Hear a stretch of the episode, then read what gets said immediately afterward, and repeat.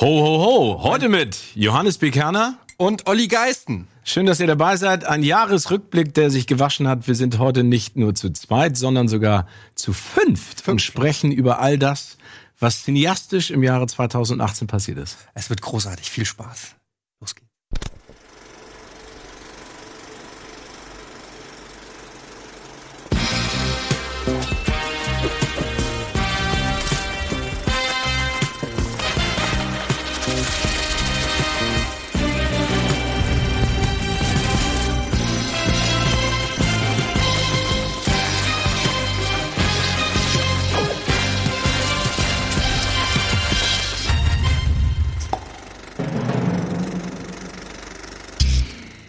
Einen schönen guten Tag. Ich hoffe, ihr hattet frohe Weihnachten und herzlich willkommen zu einer ja, finalen Ausgabe von Kino Plus für das Jahr 2018.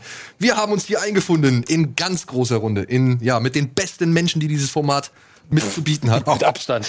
Mit Abstand. Ja, ich begrüße ganz herzlich Antje, Andi, unseren lieben Freund Steven, ja, extra eingeflogen aus München und Eddie, ja, und meine Wenigkeit. Herzlich willkommen hier in unserer kleinen illustren Runde und wir wollen Revue passieren lassen.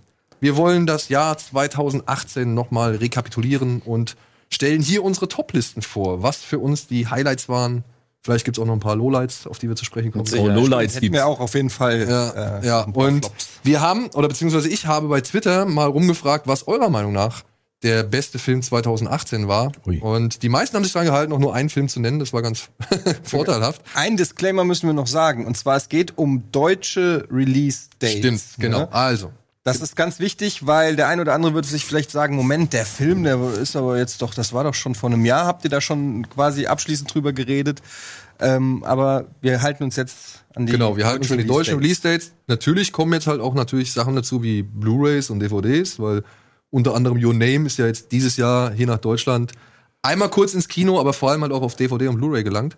Oder Netflix und Amazon und was weiß ich, die haben ja auch gewisse äh, Eigenproduktionen und Filme rausgebracht, die jetzt in Deutschland zum ersten Mal in diesem Jahr zu sehen waren. Stimmt. Wie zum Beispiel Mowgli. Hat den jemand von euch gesehen? Ja? Du? Ich habe nur ansatzweise gesehen. Und? Ansatzweise. Ja, aber da gab es ja noch viel mehr. Es gab ja Apostel, es gab ja 22. Juli. Da hat- wundert mich eigentlich, dass du den nicht irgendwie äh, nochmal. Jetzt verrat doch nicht schon. Ja, aber ja, Wie ist denn nochmal der, ähm, hier, der Film mit dieser außerirdischen Macht? Wie, äh, mit, An- Annihilation. ja, Annihilation, genau. Ja. Annihilation, auch ein gutes, äh, gutes äh, Stichwort. Denn ich habe halt, wie gesagt, bei Twitter mal rumgefragt und da kamen dann doch ziemlich viele Titel zustande. Mehr als ich gedacht habe. Also die Leute haben ungefähr 40 Filme, die halt mehrfach genannt worden sind oder die, wenn sie einmal genannt worden sind, dann auch irgendwie mehrfach geliked wurden oder beziehungsweise die Leute halt irgendwie ein Herzchen gegeben haben, um zu zeigen, sie sind auch dabei. Was wollt ihr wissen? Top 20? Wollt ihr einfach, soll ich einfach mal Ja, runterrattern? Top 20 macht es. Ja. Ähm, Wie viele Stimmen gab es insgesamt? Oh, es gab über 690, äh, 60 äh, ähm, Kommentare Mhm. beziehungsweise Antworten auf diese Frage. So. Also Und du fängst jetzt von 20 hoch ich gehe 1 jetzt an. von hinten nach vorne. Okay. Ja, also unter anderem so die ersten, sag ich mal, die unteren 10 so würde ich jetzt mal einschätzen. Das ist natürlich jetzt nicht die wirklich, ne, es ist keine wirklich ernste Wiss- Wissenschaft so, sondern ich habe jetzt einfach ein bisschen was überflogen. Aber ja, äh, unter den Top 20, da waren unter anderem A Quiet Place, Roma, Annihilation, ähm, The Florida Project, The Night Comes For Us, ein Netflix-Film, der auch mehrfach echt genannt wurde. Ready Player One, Isle of Dogs, Solo, A Star Wars Story, Under the Silver Lake, First Man, Lady Bird, Deadpool 2. So, das sind so mal die unteren. Also Deadpool 2 würde ich sagen, ist sogar noch. First Man habe ich gar nicht bei mir drin.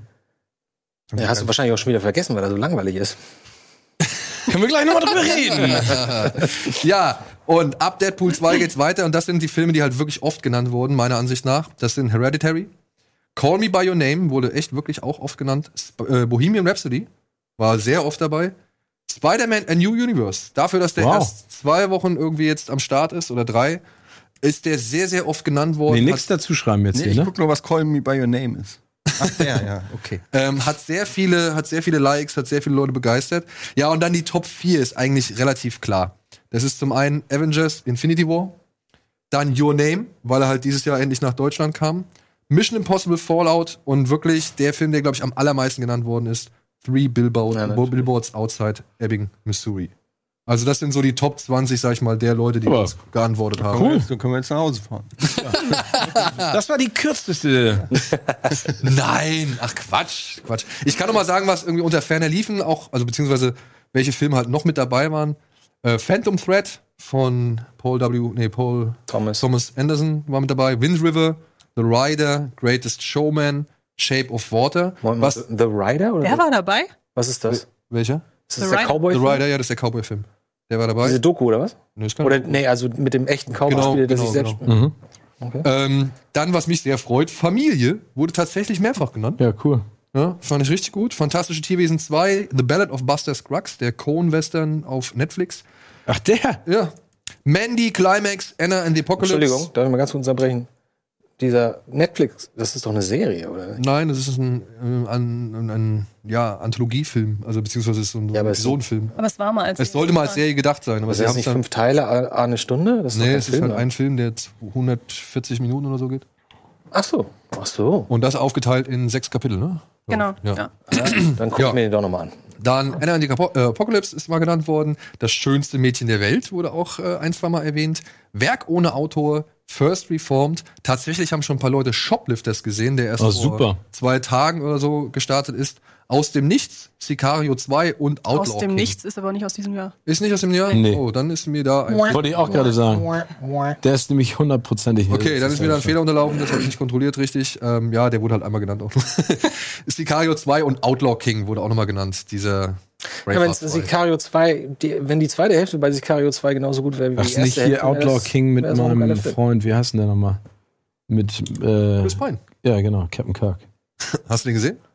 Ja, aber ich, ich bin, ich mag Chris Pine irgendwie. Ich komm Das hast du schon mal so klar. gesagt, das ist komisch. Ich bin mit dem nicht so klar. Ne? Nee, ich guck mir den, ich guck mir die, die, die Filme an oder eine Serie und irgendwas, ich, hat man ja manchmal. Ich, das ist, Findest du den auch schwierig, zum Beispiel bei Wonder Woman?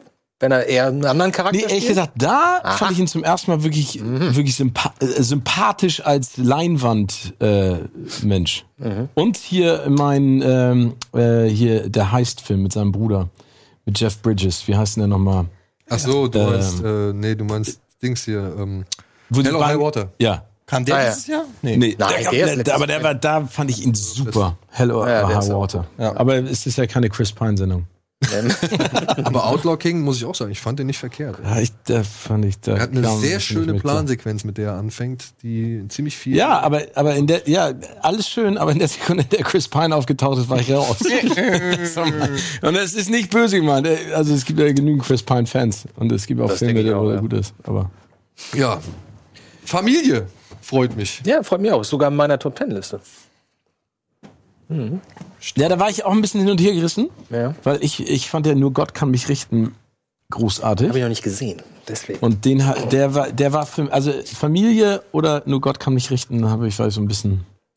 auch wenn, wenn, wenn man die eigentlich auch nicht unbedingt vergleichen darf, aber ich bin so begeistert gewesen von Nur Gott kann mich richten und ich äh, bin ja auch ein großer Moritz Bleibtreu-Fan. Ich fand die ganze Stimmung, wie das aufgeteilt war, wie es erzählt wurde. Du warst damals ja auch ein Riesenfan davon, ne? Oder bist immer noch ein Riesenfan davon, ne? Bin immer noch ein Riesenfan. Also der ist bei mir in den. in Hast du den 10. zufällig? Nee, leider nicht. Ich, ist der, ich weiß auch gar nicht, ob der schon, ist der schon auf DVD draußen? Ja? Krass. Wollen wir mal über die, die, Ah ja, okay. Guck wollen wir mal über die ich Katastrophen reden? Also, weil, Oh wenn, ja. wir- Wenn wir, Oh ja. die besten, wenn wir die besten Filme, da kommen wir ja gleich drauf zu sprechen, aber was war so wirklich der Bodensatz unter den, ich habe bei dir habe ich schon äh, gelesen, Ja. was du ganz schlimm fandest. Äh, Finde ich auch interessant. Ja, fang doch mal an. Äh, ja, ich weiß es nicht mehr aus dem Kopf, aber ich kann ja mal so ein bisschen, um das auch breit aufzufächern, Thematik wäre jetzt albern, irgendwelche deutschen Filme zu nennen, die keine Sau gesehen hat. Aber Klassentreffen muss man natürlich nennen. Habe ich hier auch ausführlich drüber gesprochen und will ich ehrlich gesagt nicht nochmal Das drüber ist reden. der mit Der Schweiger-Film. Beiköfer. Klassentreffen Nee, Klassentreffen ist der 1.0, nee, Schweiger. 2.0. Ah, okay. 1.0. Ja, ja, okay. Was darauf hinweist, dass es noch 2.0 und 3.0 geben wird. Ich kann es kaum erwarten. ähm, aber ähm, ich muss auch Jared Butler einfach nennen als Person.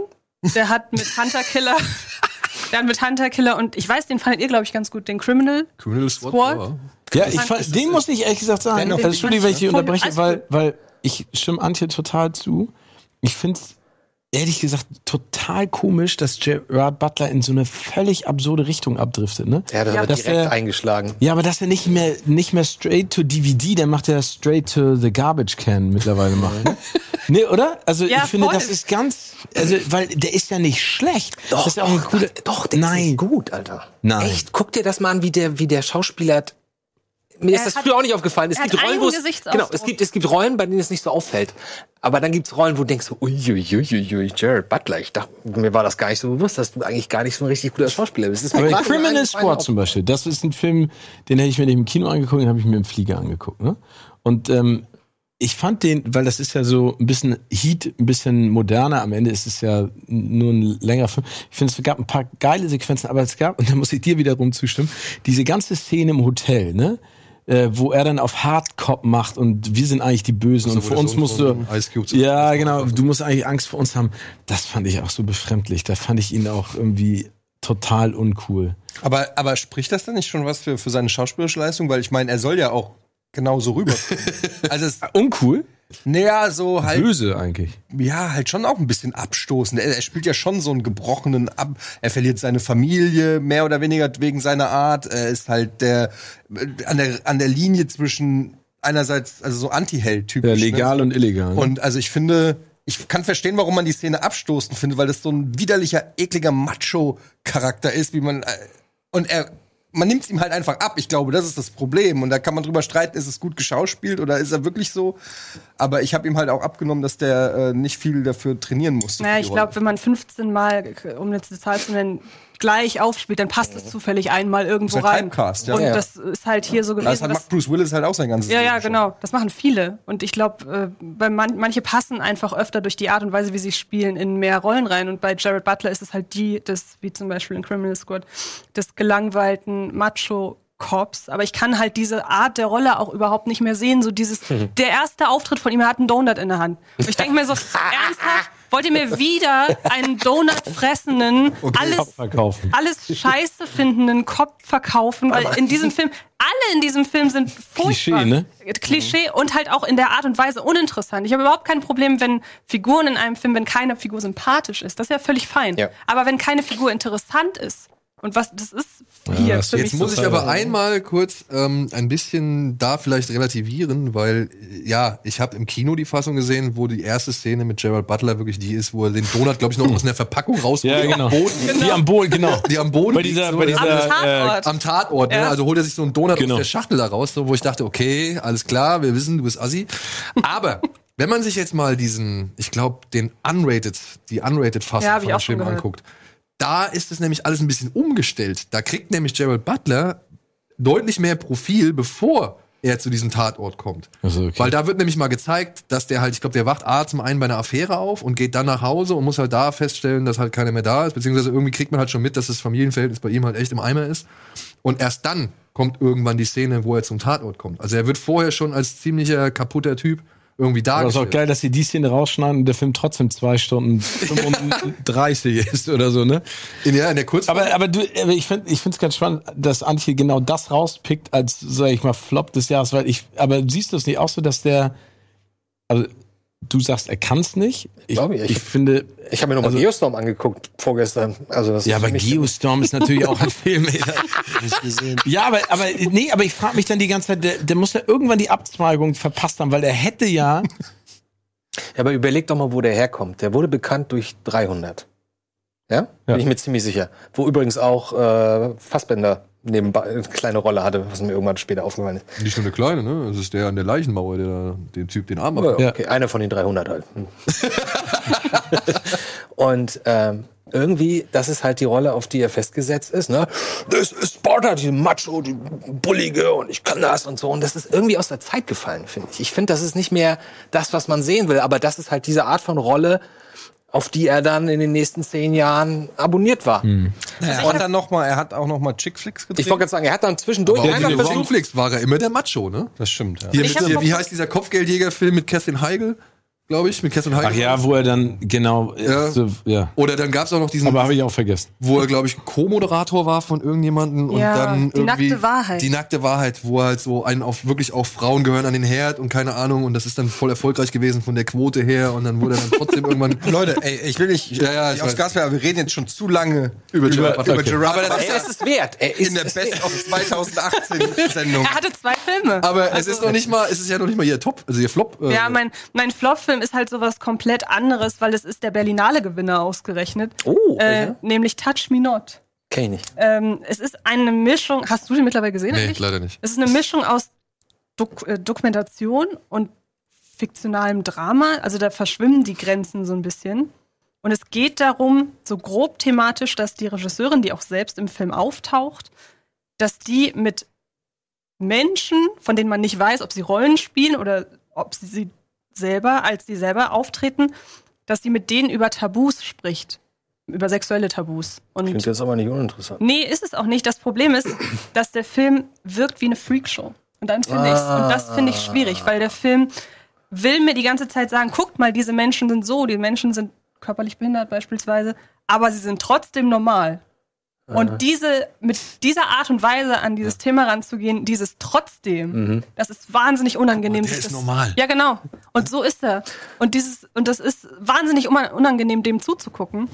Aber es gab sehr, sehr viele Leute, die das gut fanden, weil sonst hätte er den Goldenen Bären der Berlinale nicht gewonnen. Ich habe das. Nee, ich finde, ich finde, die Frage, die man sich stellen sollte, ist, warum hat er den Goldenen Bären gewonnen? Weil es halt ein Film mit, mit und über Behinderte ist und Sexualität Genau. und weil Ja. es das nicht so oft gibt. Das würde ich auch sagen. Ja. Weil ich meine, die Regisseurin hat vorher, ich habe mich natürlich so ein bisschen erkundigt, weil ich konnte mir einfach nicht vorstellen, dass jemand eine Freakshow ins Kino bringt und dafür dann Preise gewinnt. Der hat wurde Adina auch, Pintilie. wurde auch wirklich viel gelobt und so weiter. Ja. Ähm, und die Regisseurin sagt halt, sie will genau das Gegenteil erreichen. Was ich ja auch glaube. Nur, ich meine, wenn nur einer vor der Leinwand sitzt, so wie ich, und sagt, das wirkt aber ganz anders. Ich meine, und wir reden hier ja nicht unbedingt, also so habe ich, ich habe die Listen jetzt nicht danach gemacht, nach Respekt, sondern nach Herz. Ja. Und so ich habe genau diesen, und richtig. ich habe den Film, ich bin da wirklich, war so der Film, bei dem ich am ehesten rausgegangen wäre. Das klingt so ein bisschen wie im Keller. Ja, aber ich glaube, im Ja. Keller hat er noch ein bisschen mehr entlarvt. Das ist doch der von dem, Ulrich Seidel. ja genau. Ja, ähm, ich muss einmal kurz eine Unterbrechung machen. Wir müssen einen Spot zeigen und dann melden wir uns gleich zurück und gehen mal an die Tops, oder? Auf jeden ja, Fall. Das ist sehr deprimierend bisher.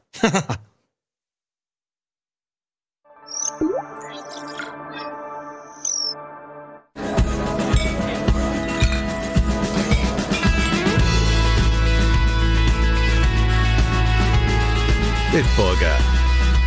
So gut kann Bier schmecken.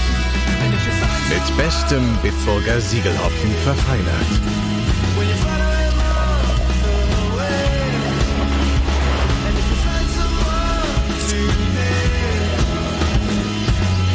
Deshalb bitte ein Bit.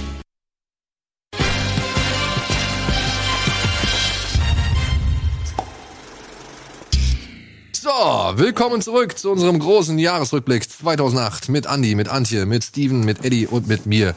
Und wir haben jetzt schon mal über Flops geredet.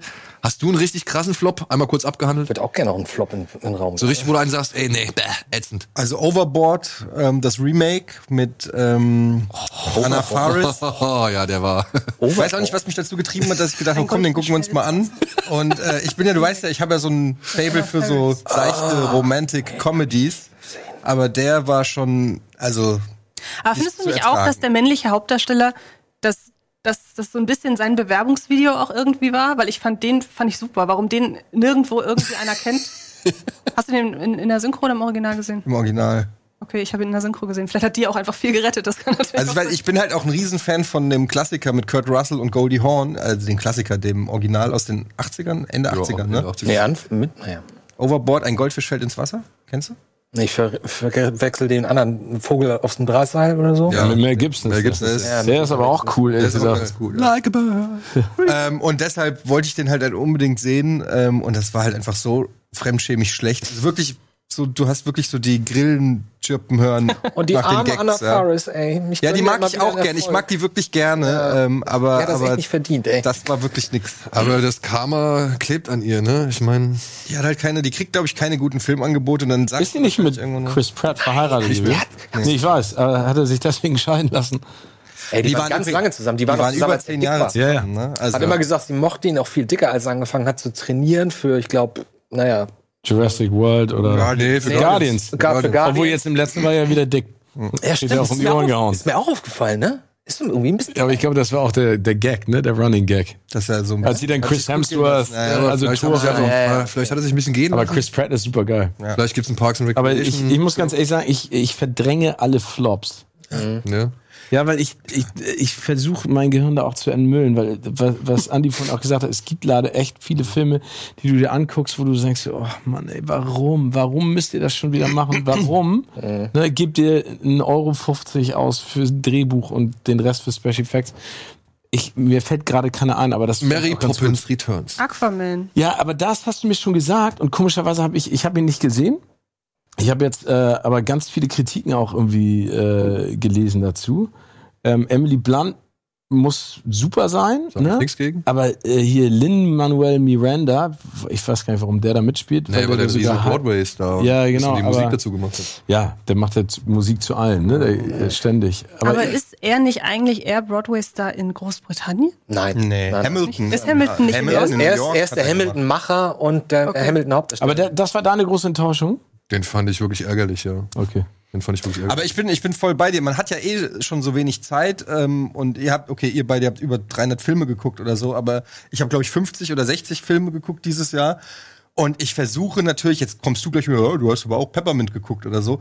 Ich habe so ein paar Guilty Pleasures, ja, so als Genre, aber generell versuche ich natürlich auch möglichst wenig Scheißfilme zu gucken. Ähm, manchmal interessiert es einen. Manchmal weißt du schon, das wird jetzt ein Scheißfilm, weil der eh schon die Vor Vorzeichen sind schlecht und so weiter. Geostorm halt. Und dann willst du es aber, ja genau. Also bei Overboard wäre ich jetzt eher überrascht gewesen, wenn der äh, so, wow, Oscar-Kandidat. Ja, aber da wollte ich es halt dann einfach wissen, weil ich den Vorgänger kenne und wollte dann wissen, wie holen sie das ins Jahr 2018. Aber generell versuche ich auch, Scheißfilme zu vermeiden. Manchmal geht's nicht, weil ich halt Genres mag, wo extrem viele Scheißfilme vorkommen. Zum Beispiel Romantic Comedies und Horrorfilme. Was ein stranger Geschmack ist, fällt mir gerade. Ja, genau. nee, ich würde nicht sagen strange, das ist pervers. Ja. Erst, nee, erst gucke ich die Horrorfilme und dann zum Runterkommen ja, genau. eine schöne Romantic Aber was ist denn dein größter Flop dieses Jahr? Also schlechtest bewertetster Film dieses Jahr ist Open House bei mir ähm, auf Och. Mann, och Eddie. Ja, der ist einfach richtig. Warte mal, war das der, den ich so gut finde? Ja. Open House auf Mit dem Gerät. Netflix. Mit der Maschine im Keller. Ja. Ah, den mochte ich aber. Komisch. Aber ich weiß, da haben wir schon noch. Nee, du wir schon- verwechselst den. Du verwechselst den. Du meinst diese Maschine, die so Zeitsprünge macht. Nein, ich meine die Maschine, die die Leute aus dem Jenseits holt. Spoiler! Okay. Ja, der ist wirklich richtig Ja, schlecht. gut, das wird Aber wollen wir nicht mal, wollen wir nicht mal über unsere Listen sprechen? Weil Ja, ich ja, glaube, ja, da ja, wird es ja. viele Reibungspunkte wieder geben, wer was gut findet und wer was Ich schlecht. würde nur ganz gerne sagen, dass meine größten Enttäuschungen dieses Jahr ganz klar Ja. Ready, Ready Player One waren, weil da bin ich fast rausgegangen, aber das ist einfach nicht meins, scheinbar. Aber Äh, Enttäuschung, weil du dir mehr erwartet hast oder Enttäuschung, weil du ihn einfach ich fand nicht verstanden hast? Also Doch, nicht ich verstanden im Nein, also nicht Ja, ja. verstanden im Sinne, Ich verstehe sondern- das. Also für, das war einfach, der war nicht für mich. Das war mir zu laut, zu grell, zu schnell, zu viel CGI, zu viel virtuelle Kamera. Das ist einfach nicht mein Ding. Und die Story fand ich auch total doof. Aber, aber da, dazu muss ich sagen, ich habe dann auch überlegt, wo der bei mir landet, weil ich finde ihn auch nicht super, ich fand ihn gut, aber ich habe, glaube ich, im Nachklang dieses Gespräch, das wir mit Steven Spielberg auch hatten, das war so geil, dass ich den Film fast noch mehr gehypt habe, als ich ihn eigentlich hätte hypen wollen. Ich, ich habe den mir gekauft. Ich habe den mir Echt? 4K Na, also gekauft. ich- Der war okay. Angebot für 6 Aber Euro. nachdem du schon gesagt hast, dass du ihn scheiße findest. Nachdem ich ihn scheiße fand, aber ich dachte mir, Das ist einfach naja, das ist ein 4K-Film, den kann man mal so, den sollte man vielleicht in der Sammlung haben und sich freuen. Habe ich mir angeguckt, 15 Minuten nach dem Rennen habe ich auch wieder ausgemacht. Nach dem, nach dem King Kong-Rennen da am Anfang habe ich gesagt, nee, das ist mir zu doof. Aber leid. ich habe auch irgendwie, bei mir ist es ähnlich. Ich habe total oft, den zu gucken. Und wenn ich ihn gucke, merke ich aber, warum ich den nicht ja, mag. ja, ja, genau, solche Filme gibt Weil, weil man sich ja gute Szenen merkt. Mhm. Und da vielleicht, weil die wirklich gut Es gibt ja, wir wollten spoilern, ne? Ja. Ja, s- äh, pass auf, machen wir mal hier, komm, wir machen über die allgemein großen Spoiler-Alarm. Zack, Okay. hau raus. Also anders geht's ja hier nicht. Also, Aber Antje, was du sagst eh, und was du auch sagst, es ist genau das Problem von Ready Player One ist, dass der schlecht anfängt. Dieses, das war ein großer Fehler, dieses epische Rennen direkt an Anfang zu packen, weil äh, der hat schöne Szenen und auch im Mittelteil und immer wieder mal, aber der hätte erstmal mit was anderem anfangen müssen als mit dieser mit diesem kompletten Overload an allem. Du fängst an mit diesem Rennen und im Buch ist das ja auch anders Ja. und äh, du fängst an und es, du wirst erschlagen von 200 ähm, äh, Charakteren nicht, und Andeutungen im. Hintergrund und CGI-Effekten und Anspielungen und Easter Eggs. Und in unserem Alter gehst du erstmal rein, du bist nach zehn Minuten bist du schon bist du schon fertig mit deiner Energie. Und ähm, das ist, glaube ich, das Problem bei dem Film. Die hätten erstmal so, er geht in die Highschool, trifft Leute, man lernt die Charaktere kennen, man lernt die Technik kennen und dann wäre es irgendwie, glaube ich, ein, bess ein besserer Film gewesen. Aber was, ich meine, gut. Ich Da hätte irgendwer gesagt, also wir, wir, haben, wir, haben, wir haben hier 20 Minuten Story und keine Actionsequenz, hat irgendwer gesagt. Da müssen wir irgendwas reinpacken vorne, sonst kriegen, sonst schlafen die Leute ein. Alter, machen wir ein Rennen mit King Kong. Sehr gut. Und vor allem die Szenen, die gut sind, als zum Beispiel die Shining-Szene, die sind halt wirklich so gut, dass man sich die dann merkt und denkt, wenn ich den Film jetzt gucke, dann kommt irgendwann die Shining-Szene. genau. Aber alles drumherum ist halt wirklich anstrengend. Das ist der Grund, ähm, wir hatten häufig das, die, die Diskussion, Daniel und ich, weil er sagt, guck mal, warum, warum bewertest du auf Letterbox einen Film mit dreieinhalb Sternen, gibst ihm aber ein Like, also ein Herz. Ne, das gibt ja diese zwei Optionen bei Letterbox. Hatten wir schon mal drüber gesprochen. Ich habe gemerkt, ein Like bekommt er, wenn ich einfach ein, zwei Szenen richtig toll fand. Und der Rest des Films aber trotzdem nicht so wahnsinnig überragend sein könnte. Aber mein, also ich sehe, das ist wie bei meinen Kindern. Den gebe ich, gebe ich drei, drei von fünf Sternen, aber ich liebe sie. genau. Ja, zum Beispiel Schneeflöckchen. Schneeflöckchen ist so ein Film, den, den habe ich echt, den habe ich glaube ich letztes Jahr äh, schon gesehen, deswegen. Aber da sage ich, ey, der ist, der ist nicht einwandfrei, der ist viel zu lang, der hat hier und da seine Baustellen so, ist auch vielleicht nicht immer äh, geil gespielt. Nichtsdestotrotz liebe ich den einfach für den Film dafür, dass es ihn gibt. Ja, weil sowas ist halt in Deutschland einfach Schneeflöckchen. Schneeflöckchen, ja. Sowas ist, ist bis dahin in Deutschland einfach nicht möglich gewesen oder es kam halt einfach nicht raus. Und da haben sich einfach mal Jungs hingesetzt, haben gesagt, wir, wir haben hier die Eier oder wir, wir halten die Eier und wir ziehen das jetzt durch und haben den Film über fünf Jahre Entstehung hin fertig gekriegt, so, ja. Und haben genau das gemacht, worauf sie Bock hatten. Und nicht irgendwelche Studios, nicht irgendwelche Filmförderfonds, nicht irgendwelche Zielgruppenanalysen oder sonst irgendwas, sondern haben einfach ihr Ding durchgezogen. Also- und der Film ist, wie gesagt, der ist alles andere als rund und perfekt. Aber trotzdem gebe ich dem ein Like oder ein Herz, weil er halt einfach so charmant in seinem Dasein ist. Ja, aber ich finde das zum Beispiel auch bei Ready Player One, ne? Wenn du dann auf einmal mit deinem Jugendidol da sitzt, und das ist ja nun Ja. nicht häufig, und dann sitzt ein Steven Spielberg da und erzählt in einer kindlichen Freude und mit einer Leidenschaft, warum, wieso, dann sitzt du einfach nur da und denkst ja, jetzt verstehe ich das, jetzt hast du recht, stimmt, das ist total geil. Und dann, dann romantisierst du, das geht mir ganz häufig so, dann romantisierst du einen Film, den du vielleicht beim Sehen gar nicht so toll fandst, aber, und da, da gebe ich dir total recht, dann willst du ihm mehr Ja. Sterne geben, weil du den Typen so geil findest, der ihn gemacht hat, ne? Es geht aber auch andersrum. Ja, Ich es geht schon, auch andersrum. Ich habe auch schon Interviews geführt, im Nachhinein fand ich den Film doch nicht mehr so geil. Nee, das stimmt. Also, Ey, das, weißt du, wo, entschuldige, M. Night Shyamalan, ne? Hab, haben wir drüber gesprochen. Ich habe mich so auf Glas gefreut und dann habe ich mit dem ein Interview gemacht und dann habe ich gedacht so, Alter, jetzt mal ganz ohne Scheiß. In welche Zeitmaschine bist du bitte reingeraten? Er sitzt dann da Immer noch so ein und Ego, oder was? Nee, ja, aber dann sitzt er dann und sagt so, ja, ich, ich will nicht so ein CGI-Feuerwerk abschießen, ich bin basic, ich will, dass die Geschichte sich trägt. Und dann dachte ich so, After Earth? The Last Airbender? Wa- Hab ich die braucht Filme gesehen und du hast die gar nicht gemacht? Oder was? Aber die hat er für Geld gemacht. Ja, aber ganz im Ernst. The Sixth Sense ist immer noch ein legendärer Film, ne? Und danach können wir äh, The Village, ne? Und dann geht es stetig bergab. Wieso? Der, der Alien-Film hier, Science, fand ich auch ganz gut. Science Fiction. Nicht, also nicht so gut wie nicht, nicht so gut wie Six Sense, aber er war immer noch richtig gut. Ja. Und ich muss auch sagen, Unbreakable wächst bei mir mit jedem Mal mit Ja, jedem- Unbreakable. Aber und Split kommt dann auch wieder. Aber da war so viel Scheiße dazwischen, wenn ich das mal so ganz deutlich sagen darf. Und vor allen Dingen, wenn du da mit jemandem sitzt, der seine Vergangenheit total ignoriert und sagt so, ich bin schon immer eigentlich derjenige gewesen, der geile Filme gemacht hat. Für mich ging es immer um die Story und für mich ging es nie um Special Effects. Dann denkst du, da, da, da verklärst du ja das, was du auch gemacht hast. Ne? Sag doch einfach, ich habe viel Blödsinn gemacht, aber jetzt habe ich einfach mein Ding gefunden. Das ist die Trilogie, die ich zu Ende bringen will mit Glas. Ne?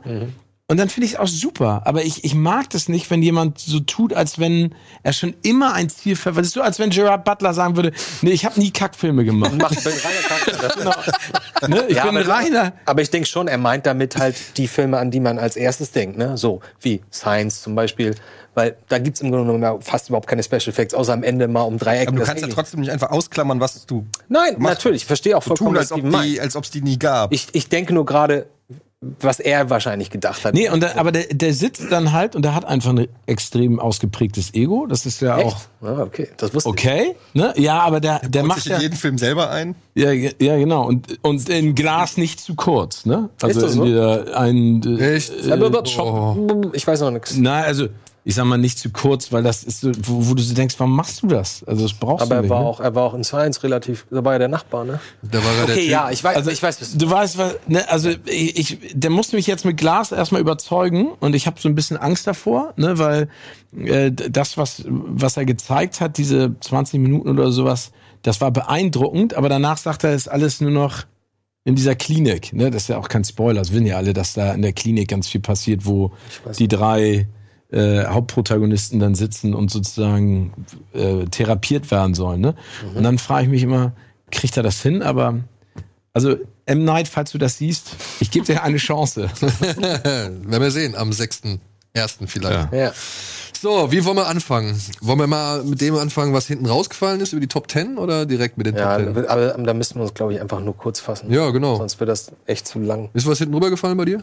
Wie wie meinst du das? Naja, also was halt nicht in den Top 10 drin ist. Einfach mal so kurz runterrasseln. Also auf Platz 12, gerade in der letzten halben Stunde dazugekommen, nur Gott kann mich richten. Den hatte ich tatsächlich vergessen. Hab aber jetzt auch keinen aus meiner Top 10 gefunden, den, den er verdrängen würde. Aber will ich einfach noch mal hier so ein. Honorable Mention, weil das war äh, seit langem wieder ein deutscher Film, der mich wirklich gepackt hat. Und man sieht jetzt auch an so Sachen wie zum Beispiel Dogs of Berlin. Sorry, lieber äh, äh, Christian, ähm, Alter, das ist, das ist so schlecht. Ähm, das, es tut mir wirklich leid, weil Christian war hier, Christian Alba war hier, das ist ein super Typ und ich glaube auch an seine Vision. Ich weiß, irgendwann wird er vielleicht mal erzählen, was da schiefgelaufen ist, ob budgetäre Geschichten oder weiß ich nicht was. Oder darstellerisch. Oder vielleicht. ja, er hat nicht das gekriegt, aber ich glaube an seine Vision, aber das, was, was er, also was ich, ich habe nur drei Folgen gesehen, kann sein, dass es danach mega aufwärts geht, aber was ich bis dahin gesehen habe, ist wirklich furchtbar. Und das zeigt mir aber auch, dass es gar nicht so leicht ist, sowas wie ähm, nur Gott kann mich richten, auf eine Art und Weise zu machen, die man in Deutschland äh, auch abkauft. Ja, weil bei Dogs of Berlin denke ich immer so, nee, sorry, Alter, äh, Bruce Willis gibt's nun mal nicht in Deutschland äh, und und diese ganze Set, ich nehme Das ist dieses halt Hochglanz-Trash. ja, es ist Hochglanztrash. Und bei, bei ähm, Im Gegensatz zu Frau Blocks. Nur Gott kann mich richten, finde ich, aber das, äh, da denke ich, das könnte eine Episode sein, die so wirklich. Ich habe ihn sogar in meiner Top 10. Ja. Ich habe ihn auf Platz 10. Nur Gott. Ich habe ihn auch in meiner Top 10. Ist der, so, ist der so gut, oder was? Das Ich fand nicht den. bewusst. Das ist das Ding. Wenn der Film, sag ich mal, Kida Kada ist auch schon wieder dabei. nehmen wir mal an, Moritz Bleibtreu wird gespielt von Michael Fassbender. Und sagen wir mal, Edin ist auch super. Genau, Edin, Edin ist Joel Edgerton Ja. zum Beispiel und sonst irgendwas. Und dann könnte dieser Film problemlos aus Amerika Ja. kommen und du würdest sagen, hey, cooler, richtig schön, down-to-earth Thriller, irgendwie Großstadt-Thriller. Nee, weil er, er, er find, ich finde, er schafft den Spagat zwischen Tiefe für die Figuren, ne? also dass du die, die verstehst, die, die und, und Action. Also was ist so eine, so eine Härte, das, was Eddie gerade gesagt hat, was, was andere Serien vermissen, wo du es nicht abkaufst, weil das ein Stilmittel ist. Und hier ist es kein Stilmittel, sondern hier ist es, finde ich, Teil der Geschichte. Und ich finde den, also du sympathisierst, du hast deine, deine Leute und gehst auch mit. Also als ich den gesehen habe, war ich, ich war voll drin. Ja. Richtig drin. Und das muss ich auch sagen, das schaffen äh, nicht viele Filme.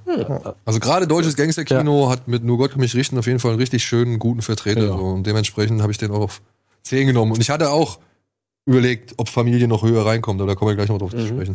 Und gerade bei jetzt im Vergleich zu ähm, Dogs of Berlin sind in Nur Gott kann mich richten auch die, auch die Dialoge so, als wären sie wirklich gesprochen und nicht ausgedacht. Also da wird nicht gesagt, da, lass, uns, lass uns die Kurve Aber, aber jetzt mal ganz kurz.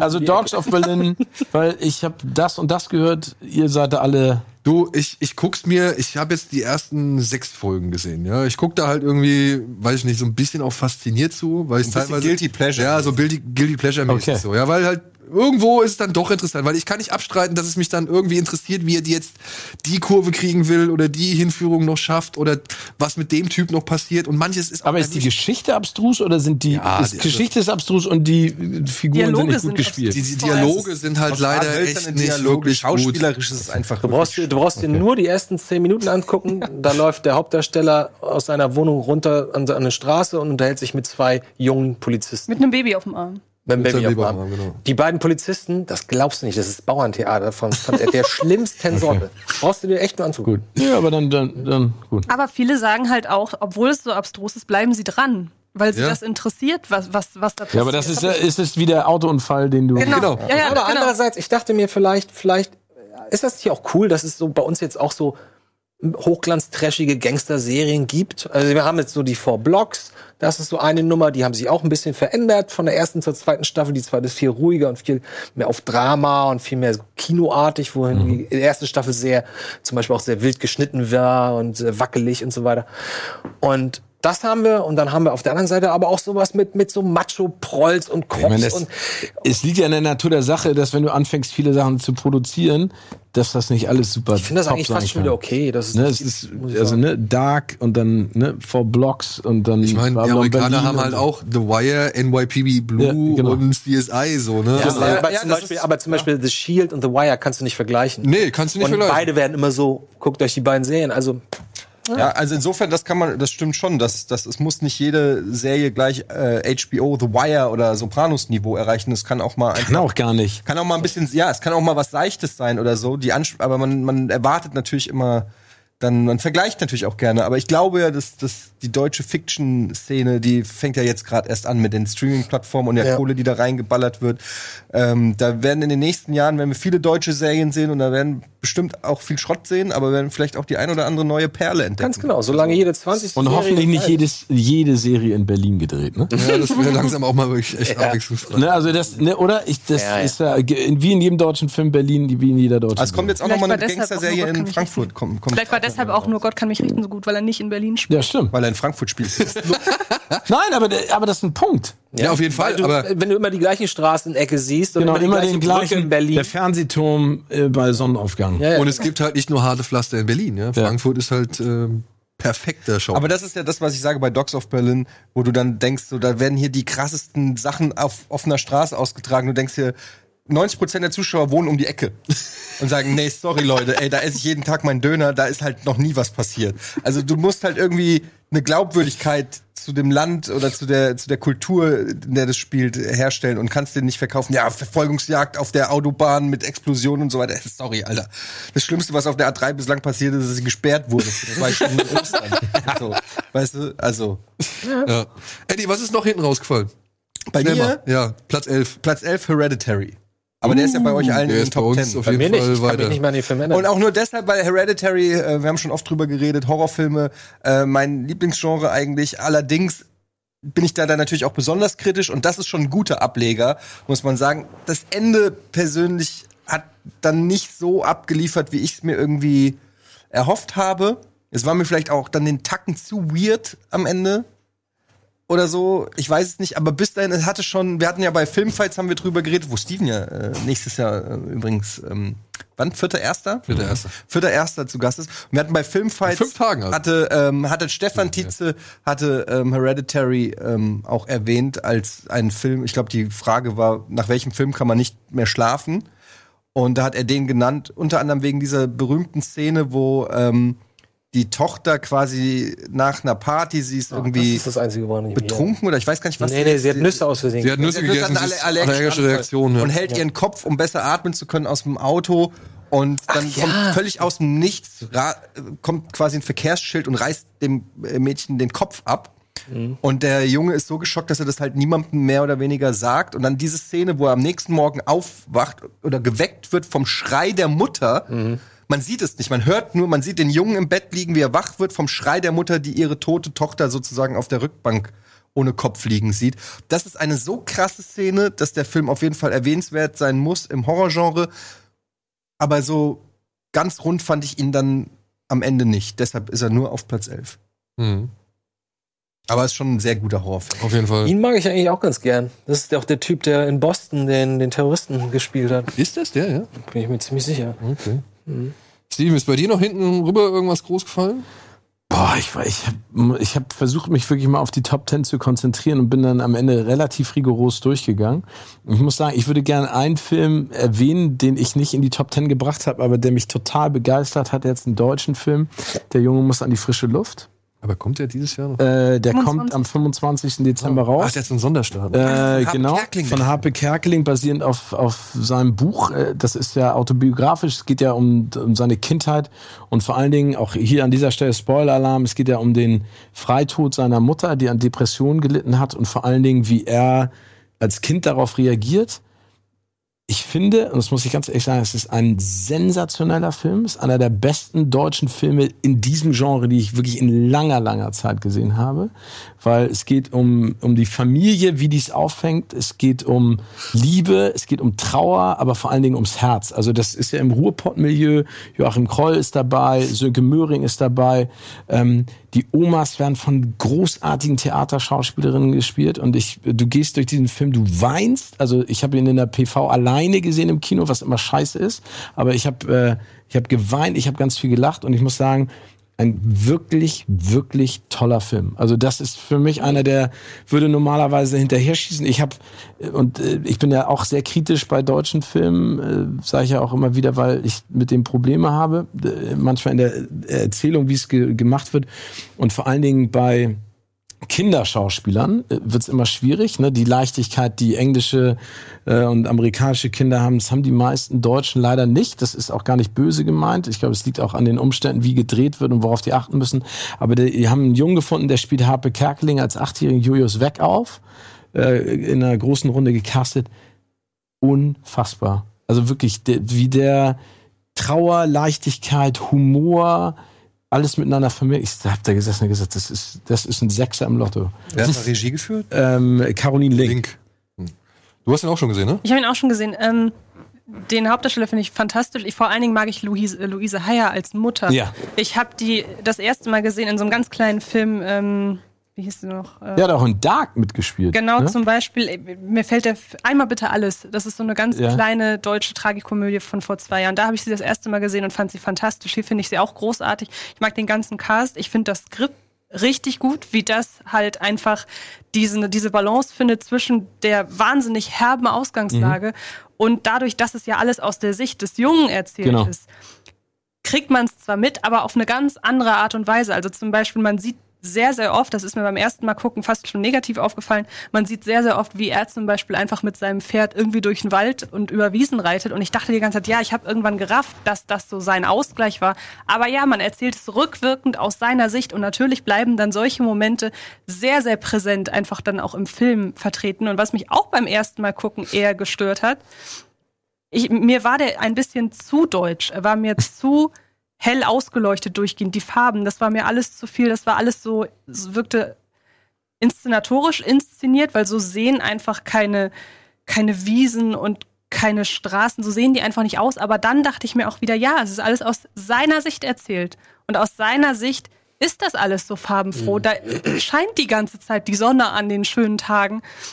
Und ähm, deshalb rückwirkend finde ich ihn noch mal viel stärker. Ich muss aber auch sagen, der Film hat in meinen Augen trotzdem ein Problem, das sehr viele deutsche Filme haben, nämlich dieses fast schon theaterhafte Spiel. Nicht unbedingt bei dem Jungen, sondern in der Interaktion mit mehreren Schauspielern. Wenn einer redet, dann sind zwei Sekunden Zeit, damit der andere darauf antworten kann. Also da geht so ein bisschen die Dynamik flöten, finde ich. Aber das ist so ein, das ist so ein kleiner Punkt, der mich an dem Film gestört Ich, hat. ich weiß genau, was du meinst, aber ich finde zum Beispiel diese ganzen Szenen mit den Großeltern. Ne? Mhm.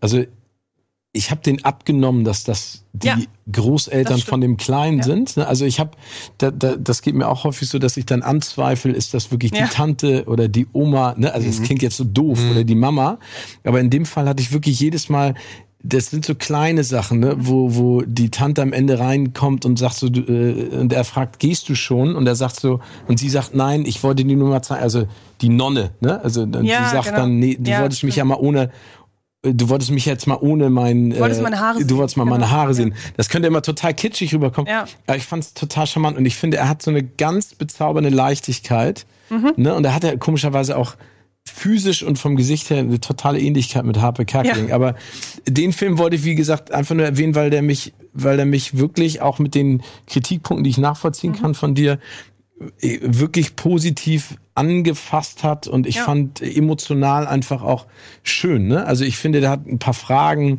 ne, für mich auch aufgeworfen. Ne? Wie bin ich äh, ne, zu Kindern, wie, wie bin ich in meiner Familie, was ist mir eigentlich auch wichtig, ne? Und, und das ist ja so ein bisschen theatralisch jetzt gesagt die Message, ne, dass dass die Familie einfach auch viel kompensieren kann und auffangen kann, wenn man wenn man sich öffnet und auch zusammenhält. Und das finde ich einfach toll. Also das fand ich an diesem. Habt ihr denn das Buch gelesen? Nee, ich habe es nicht gelesen. Ja, Ich krieg jetzt gerade tatsächlich Bock aufs Buch. nicht, dass ich nicht Lust habe auf den Film, aber ähm, irgendwie das Buch ist ja auch ein mega Bestseller. Ja, genau, eine Million Mal verkauft, ne? Also äh, hin, äh, sie hier, ich bin da mal weg. Fünf Millionen Mal. Das erfolgreichste deutsche Sachbuch in der Nachkriegszeit. Deshalb glaube ich auch, dass der Film jetzt wahnsinnig erfolgreich werden wird, wenn man schon überlegt, dass der eine Abschnitt von Harpe Kerkeling, wo er gepilgert ist, dass da schon eineinhalb Millionen Deutsche reingegangen sind, weil sie einfach Harpe Kerkeling als Person mögen. Und jetzt geht es direkt um seine Kindheit und nicht nur um diesen einen Abschnitt, wo ich jetzt sagen würde, das ist eher so Special Interest, dass da halt Leute reingehen, die sich auch, äh, keine Ahnung, fürs Pilgern oder so interessieren. Deshalb glaube ich, wird er sehr, sehr erfolgreich Ja, werden. Und als einen Punkt, den ich noch sehr wichtig finde, ich finde, er verklärt nicht, obwohl er, Ja. obwohl er wirklich sehr kindlich teilweise erzählt ist, man, man kriegt trotzdem immer den Eindruck, wie schlimm das alles ist. Und das Ja. finde ich sehr, sehr wichtig für so eine Art Film. Cool. Das hört sich ja vielversprechend an. Wir sind gespannt, wenn wir den dann auch dann im nächsten Jahr gesehen haben. Jetzt machen wir erstmal kurz Werbung und melden uns gleich zurück mit, ja, ein bisschen voran, mit ein bisschen Vorwärtsdrang. Bis gleich.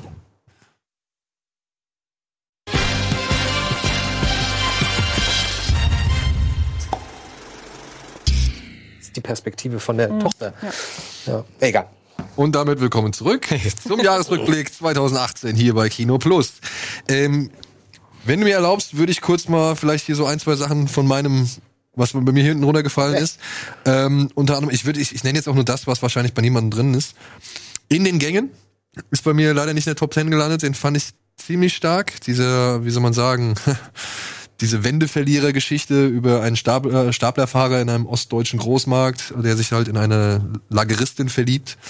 Und wirklich ein ganz zauberhafter Film. Klingt ganz interessant. Ein ganz zauberhafter Film über Menschen, die halt einfach, ja, die halt einfach nicht profitiert davon haben, dass die Mauer gefallen ist, so, die halt irgendwie auf der Strecke geblieben sind und jetzt versuchen, so in ihrem kleinen Mikrokosmos so eine Art Familie aufrechtzuerhalten. Alle privat irgendwie, alles nicht so, bei allen nicht irgendwie alles im Grün. Aber dort, in dieser kleinen, dieser, dieser Großmarktfiliale, da funktioniert ihre Welt irgendwie in geordneten Bahnen, in geordneten Linien, weil halt überall Regale sind und so nach geordneten Zeitplänen. Aber da kriegen sie halt auch irgendwie das Verständnis und die Wärme, die ihm wohl im Privaten halt auch fehlt. Und großartig gespielt von Franz Rogowski. Ganz toll hier, äh, wie heißt die Frau? Sandra Hüller. Sandra Hüller, auch toll. Und hier der, ähm, der auf, der, der, der Vorgesetzte von ihm. Der Bruno. Ich weiß nicht, wie der. Clemens Meyer. Wie? Clemens Meyer. Peter Kurt. Peter Kurt. Peter Kurt. Peter Kurt ist ganz groß. Eine 50-50-Show. Ja, den fand ich halt toll, kann ich erwähnen. Wen ich auch echt, welcher Film mich echt fertig gemacht hat, ist Loveless. Ein russisches Familiendrama über eine Scheidung, äh, unter der das Kind sehr zu leiden hat. Ach, das ist ja. von dem Regisseur, der auch Leviathan gemacht Ich wollte hat. gerade sagen, es klingt genau wie Livia. Also hast du den, hattest du den Ja, ja. gesehen? Ey, und den fand ich halt auch, ey, die, der hat in der ersten, in der ersten Viertelstunde hat der eine Szene, wo der kleine Junge mitkriegt, wie die Eltern sich streiten und diese Szene hat mir das Herz gebrochen. Aber kann ich nicht gucken. Ne? da wollte ich gerade sagen, das dürfen wir niemals angucken. Ja, das, das war schon echt krass, aber auch ein toller Film meiner Ansicht nach. Score, eine Geschichte der Filmmusik, hatte ich auch in meiner äh, Top 20 drin. Die Dokumentation, die hat mir doch sehr gefallen, weil ich einfach es schön fand. Da haben wir eben drüber schon geredet, dass es halt so kompakt einmal alles zum Thema Soundtrack und Wirkung und halt, weiß ich nicht, was Musik halt ausmacht, irgendwie erzählt und dann halt wirklich tolle Leute zu Wort kommen und so schöne Geschichten zu Wort kommen, wie dieses dieses Piano, dessen deren Seiten sie über das ganze Tal gespannt haben, um da irgendwie gewisse Sounds mit zu kreieren. So, das fand ich echt. Die sind so super spannend, ne? Mal zu hören, wa- was Ja. ist die Inspiration für bestimmte Klänge und dann mal dahinter zu gucken, was da Ey, und passiert. Ja. ich muss echt sagen, da gibt's so einen Abschnitt über John Williams, ne? Und den habe ich durchgeheult. Weil wirklich all die Erinner- Erinnerungen, all diese Flashbacks irgendwie dann mit der Musik irgendwie kommen und das fand ich halt einfach Vor saustark. allen Dingen, wenn du dir Und- mal überlegst, was der, Entschuldige. Nein, du hast, du, du warst schneller. Nein, wenn du dir mal überlegst, was, was John Williams geschaffen hat, ne? Das ist unfassbar. Wie alt war der, als der Star Wars? Da war er schon alt. Der war schon 50 oder 60, glaube ich. Nee, What? 60 Nee, der ist, nee, nee. Also er der war ist damals schon 23er, nee, Er war 23, 50 war der, doch. 55, stimmt. 23er Jahrgang. Der war schon 52? 55. Nee, aber was ich an der Doku zum Beispiel mag, ist, dass sie mal nicht auf die altbekannten Scores blickt, Ja. sondern ich meine, irgendwo gibt es einen Abschnitt, da geht es auch um den Spongebob-Film. Das weiß ich noch. Also die nehmen sich auch mal so aktuelle Ja, Scores stimmt. vor und erklären dann Sachen, die in anderen Sachen schon an den 32, typischen Jurassic Park oder keine Ahnung, an den typischen bekannten Pirates of the 32, nicht Caribbean 23. Scores alles schon durchgekaut wurde Ja. und hier wird es mal ein bisschen Genau, Ende moderner. 40 war der. Okay. Ende 40. Ja, Score fand ich echt cool. Dann, was habe ich hier noch? Ein Film, der es wirklich auch noch knapp in meine Topliste jetzt oder in die Top 20 geschafft hat, ist Bumblebee. Ich war wirklich. Seriously? Ja. Der Bumblebee ist, ist ein Blockbuster, den ich jetzt äh, mittlerweile schon schmerzlich vermisse. Denn er ist klein, er ist kompakt, er konzentriert sich auf seine, sag ich mal, Figuren.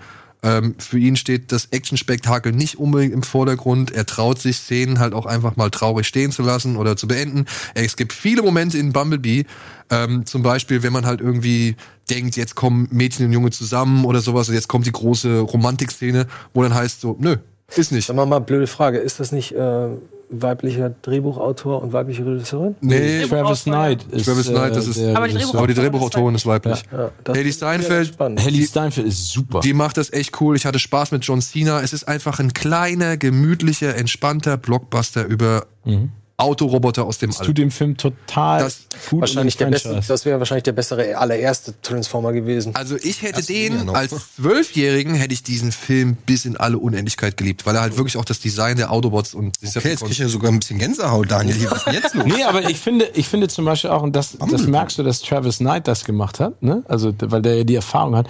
Bumblebee hat eine ganz andere emotionale Tiefe. Ja. Ne? Also vor allen Dingen gibt es ganz viele Close-ups und diese Umarmung auch mit Haley, wo du ganz viel in seinen Augen siehst und in dieser, was du bei den anderen, das bei, bei Michael Bay verschwimmt das ja zu so einem CGI-Brei, ne? so ein Farbenbrei, wo du gar nicht mehr weißt, wer ist jetzt, wer kämpft jetzt gegen wen. Und da ist es wirklich ähm, und ich finde, was ich total geil finde, ist diese 80er Jahre Ausstattung, diese Detailverliebtheit. Du hast wirklich das Gefühl, manchmal hast du das Gefühl, die gehen in eine Zeit, ne, und dann passt alles in, im Interieur, aber äh, außen klappt das nicht so. Da siehst du die. Ich habe das Gefühl die ganze Zeit, du bist Ja. in den 80ern, ne? Das haben sie wirklich echt schön rekonstruiert. Ja, ich kann dem Film vorwerfen, okay, der baut da am Anfang und am Ende so belanglose Bombast-Action-Szenen ein, die halt einfach im Rest irgendwie verpuffen so. Ich kann auch vorwerfen, dass der halt sich wirklich gnadenlos auf die 80er Jahre stürzt und halt schon wieder daherkommt und versucht halt mit der Nostalgie irgendwie zu arbeiten. Aber, ich finde, ich finde, das passt alles stimmig ineinander und ich fand es einfach so angenehm zu sehen, dass der Film nicht immer höher, weiter und schneller ist, dass der Film einfach mal auf die Bremse tritt, dass der Film Gefühle zulässt und dass der Film halt auch diese ganze Pipi-Kaka-Humor-Scheiße, die Michael Bay dann irgendwann in diese Filme mit eingebracht hat, komplett außen vor lässt. Es war halt einfach ein charmanter kleiner Blockbuster. Und eine schöne Szene, um das noch als Spoiler kurz vorwegzunehmen, ist, wenn Bumblebee in dem Haus anfängt, äh, slapstick-mäßig ja immer mehr kaputt Ja. zu machen. Es Was ist ja auch E.T.. ganz schön ist, ne? Also, Es ist E.T., keine Frage, wirklich keine Frage. Aber bevor ich jetzt irgendwie den x Skyscraper oder Rampage oder Mac oder sonst irgendwas sehe, da ist Bumblebee zehnmal weiter vorne. Ich nicht- Ich weiß nicht, du siehst eh nicht, oder Ja, hoffentlich. Also bei mir wäre er auch fast drin gewesen. Ich glaube, momentan ist er auf Platz 24. Das weiß ich nur deshalb aus dem Kopf. Das weiß ich nur deshalb aus dem Kopf, weil äh, ich dir das gesagt habe.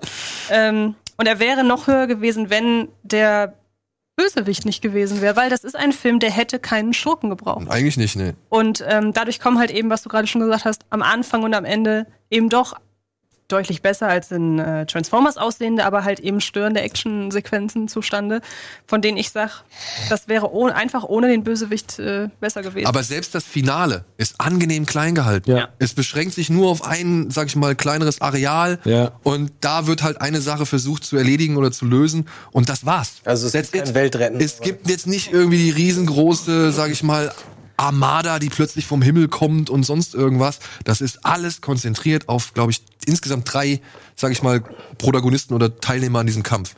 Und das fand ich halt auch wieder echt, ja, einfach charmant. Ich kann es nicht anders sagen. Ja. Okay, und ein Film, den ich noch drin habe, ähm, der mich halt einfach aufgrund seines der, der Kinoerfahrung äh, richtig geflasht hat, das war The Night Comes for Us. Der Den habe ich in meiner Top 10. ja? Ja, schön, freut mich sehr. Aber der Netflix. der Netflix Asia? Prügelfilm, äh, I think they actually killed that guy Genre. Ja, also ich finde, der hat mir so viel Spaß im Kino gemacht. Aber den habe ich halt auch im Festival gesehen und es gab halt noch und nöcher Szenenapplaus. Deswegen. Ja, da, da kannst du dich da nicht. äh, Aber auch wieder geil, ne? Wenn du sowas nämlich mit Publikum guckst, dann hypt das einige Sequenzen einfach viel mehr. Deswegen, ich bin mittlerweile, also Pressevorführung ist super, weil wir natürlich Dinge sehen dürfen, bevor sie rausgekommen sind. Aber ich finde es manchmal, tot, to- ja, genau. Und ich finde es manchmal wirklich anstrengend, wenn dieselben Kapaiken, ne? Der gleiche Filmjournalist, erste Reihe, links außen mit seinen Plastiktüten und so, Alter, Ernst, ne? Das kann ich, äh, das hatte ich bei. Deadpool habe ich in der Pressevorführung gesehen und dann noch mal mit noch- Publikum so. mit Publikum. uns, ja. Und das war so viel geiler mit Publikum, Ja. weil die Leute so abgegangen sind und sich so kaputt gelacht haben. Du sitzt natürlich schon da und weißt, okay, jetzt kommt gleich der Gag und freust dich dann so, wie die Leute sich kaputt lachen oder so. Und im, im, äh, in der Pressevorführung siehst du dann meistens so, ja, das war ganz gut, hast den Metagag verstanden. Ja. Ja, genau. Nee, ja, aber das ist genauso wie auch bei Premieren, ne? Dieses klassische Premierenpublikum, das eingeladen wird, ne? die dann auch immer gerne kommen, vor allen Dingen in Berlin, ne? Dann sitzen die alle so und dann sagst du, ey, Tom Cruise, Brad Pitt und Angelina Jolie machen Dreier jetzt vorne auf der Bühne und alle sind so. ne? Dann denke ich immer so, ey, ganz ohne Sch- So geht das da aber. Nein, das, mal. nein, aber ich denke dann immer, ihr kriegt doch echt was Tolles geboten, dann geht doch, macht ein bisschen Action. Und mittlerweile, und das ist auch etwas, was man den Filmverleihern mal sagen muss, ähm, dass die mehr Kaufkarten rausbringen sollen. Ne? Also dass echte Fans für eine Premiere Karten kaufen können. Ja, das Weil wenn du da 100 Fa- oder 50 Fans drin, Stimmung die richtig Bock haben, die machen so eine Stimmung, das macht Ja. so einen Spaß. Die jubeln, die freuen sich, die gehen richtig mit und das, das steckt einfach alle an. Und das ist ja auch letztendlich, wir reden ja immer über Kino, geht zurück wegen Netflix und so weiter und so fort. Das ist ja der große Vorteil eigentlich, den das Kino hat. Genau. Dieses gemeinschaftliche Genau. mit Publikum gucken, ähm, was ja im Sport völlig selbstverständlich ist. Da wird das noch gepusht durch, weiß ich nicht, Ultraszenen, die Geld kriegen, um geile Choreografien zu machen. Und im Kino musst du eigentlich auch dafür sorgen, ich will jetzt nicht sagen, dass du Ultra-Kinogänger machen sollst, die dann da mit Flaggen stehen und so, aber du musst im Prinzip diesen USP, den das Kino hat, den musst du eigentlich herausarbeiten, ähm, dass die Leute haben, ja, ich gucke mit denen im Kino an, weil ich will den mit Leuten sehen. Wir machen das bei Star Wars und so, ist ja auch immer, wir freuen uns richtig, wenn dann irgendwie den mit Leuten zu gucken, die normal sind, ähm, weil das ein anderer Vibe ist, auf jeden Fall. Um mal eine Ja. Lanze zu brechen, ne? Und Night Comes for Us, wie gesagt. Hab ich leider war- nur auf Netflix alleine im Bett geguckt. Ja, aber der war halt, wie gesagt, das Kino war voll, alle natürlich schön ne, gepolt auf Gewalt so und ey, die, Gepolt, Gepolt auf Gewalt. naja, die gehen in den Film, Schön auf Gewalt. die gehen, die gehen in diesen in den Film von diesem Timo Tiamatio oder wie er heißt, der halt wirklich bisher irgendwie makabre, irgendwie so ein krasser Splatterfilm, Killers hat er gemacht, den hast du auch gesehen. Ja, also der hat irgendwie halt nur hartes, nur harten Stuff oder hier diese diese Sektenfolge bei VHS 2. Könnt ihr euch Oh, die ist geil. Ja. Asien da? Ja, dies hat er erst zusammen mit dem Regisseur von The Raid gemacht. Ich mag ja die VS. Ja. Und deswegen The Night Comes For Us, wie der bejubelt wurde, geiles Gefühl. Und dann noch einen Blockbuster oder etwas größeren Film, der irgendwie leider echt auch wirklich echt untergegangen ist, was ein bisschen schade ist. No Way Out gegen Ja. die Flammen.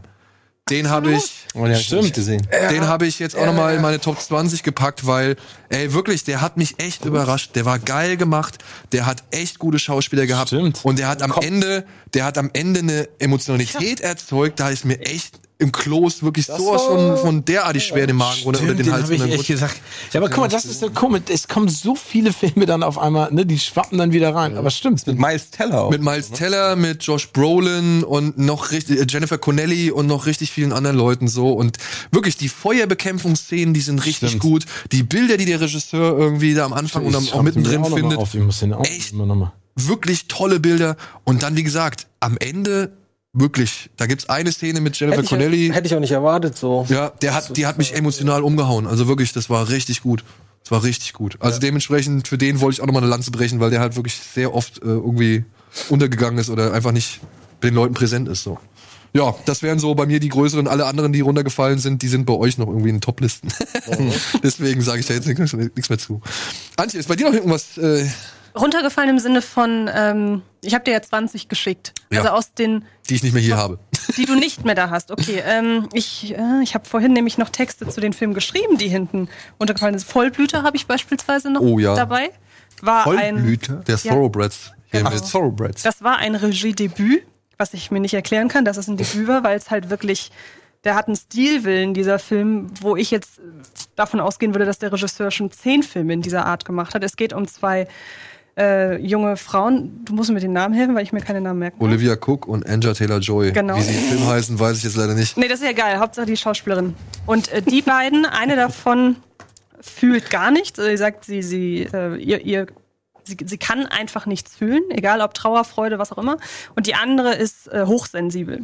Und die beiden sind, waren mal befreundet und plötzlich treffen die sich wieder, weil die eine zu Hause äh, nach einem nach einem Zwischenfall zu Hause äh, verkümmert alleine und die Mutter sagt, sagt ihrer ehemaligen besten Freundin, hey, kümmere dich mal um die. Welche Altersklasse reden wir da? Also Anfang Mitte 20. 16, Ich 16? hätte jetzt gesagt Anfang Mitte 20 schon. Okay, Ja, das sind Teenage Girls. Aber bei Gott, doch ungefähr, ähm, sie, sie geht noch zur Schule, also ja, kommt, kommt hin. also irgendwo zwischen 16 und 20 würde ich jetzt mal behaupten. genau. Und die eine stellt fest, dass die andere ziemlich Probleme mit ihrem Ziehvater hat. Warum kann man, im- ist gar nicht so eindeutig, weil eigentlich macht der Vater in dem Film nichts, was jetzt irgendwie verwerflich wäre. Er ist einfach nur ein ganz unangenehmer Typ und man muss sich halt darauf verlassen, dass die, Danke. dass die Pflegetochter recht hat, wenn sie sagt, irgendwie ist, ist der unangenehm. Und man merkt immer wieder, die haben, die, die prallen aufeinander, die kommen einfach überhaupt nicht miteinander klar. Und dann schlägt die eine eben vor, dann lass uns den noch töten. Oh, Das ist, mehr sollte man über den Film, glaube ich, gar nicht wissen. Wer hat Nee. den alles hier in der Runde gesehen? Ja, ist gut, ich trinke. den noch nicht gesehen. Ich glaube, mehr braucht man nicht verraten. Ich finde, äh, ja, ich hatte den schon wieder vergessen. Ich find, fand den nicht überragend, aber das wäre, der könnte bei mir auch auf Platz 13 jetzt landen, weil der war schon gut. Und der hat vor allen Dingen am, also der hat einen, ich will nicht sagen Twist. Geilen Style hat er. Ja, Der hat einen geilen Style, aber der hat am Ende auch so einen Aha-Moment, wo du sagst, okay, das ist, äh, Ja. Gibt dir noch mal so einen kleinen Ellbogen mit, den du, äh, den gar nicht gebraucht hätte, aber der da ist und der auch gut ist. Also Genau. Also es Und ist er hat, einen, er hat einen tollen Anton Jelchin in einer Genau. seiner letzten Rollen. Ja. Genau, es ist ein sehr rätseliger. Film, das muss man auch sagen. Also es ist im Grunde zwei schöne Mädchen unterhalten sich vor schöner Kulisse über Dinge und, und planen nebenher einen Menschen zu töten. Das ist so das, worauf man sich einlassen sollte. Aber ich finde, wenn man dranbleibt und sich so durch die ersten 10, ja, 30 Minuten kämpft, dann läuft das schon auf ein Finale hinaus, finde ich, mit dem man nicht rechnet und das dadurch, dass es wenig zeigt, sehr, sehr viel aussagt. Deshalb, ähm, den würde ich noch ins Spiel bringen wollen. Ansonsten, was habe ich noch so? Ich habe auch Ready Player One tatsächlich in meinen Tops. Aus dem Grund, dass ich halt nicht weiß, was ich von ihm halten soll. Also ich habe total oft Lust, den zu gucken, aber wenn ich ihn gucke, bin ich genervt. Ja, also irgendwie, irgendwie, aber trotzdem, aber trotzdem wäre es irgendwie schade gewesen, den das nicht ist zu die erwähnen. Anfangsszene. Ich habe noch Red Sparrow drin Oh, mit Jennifer Lawrence. mit Jennifer Lawrence. Eigentlich überhaupt nicht meine Art Film, weil es ist ein redseliger Knochentrocken, ne? Äh, Spy-Thriller, aber Jennifer Lawrence Ja, ist der halt, ist schon trocken. ja, ich Auch ein bisschen Action. finde auch. Ja, aber, der Aber ist ist so. aber ist härter, Den als ich zum Beispiel nicht zu würde, ne? Ende geguckt. Genau, er ist ziemlich hart. Echt? Und ich kann verstehen, wenn man ihn nicht zu Ende guckt, weil er, was ich gerade schon sagte, er, er ist sehr redselig und er dauert halt auch zweieinhalb Stunden. Aber er ist sehr, sehr brutal teilweise und Jennifer Lawrence ist halt der Hammer, finde ich, in dem Film. Die ist wirklich gut. Die aber kannst du auch mittlerweile irgendwo reinschieben, ganz egal, was für ein Film. Und ich finde trotzdem, und ich finde trotzdem, man hat sie in so einer Art Rolle bisher noch nicht gesehen. Hm. Also ich finde, die, das Stimmt. klang gerade so, als hättest du ihn gesehen.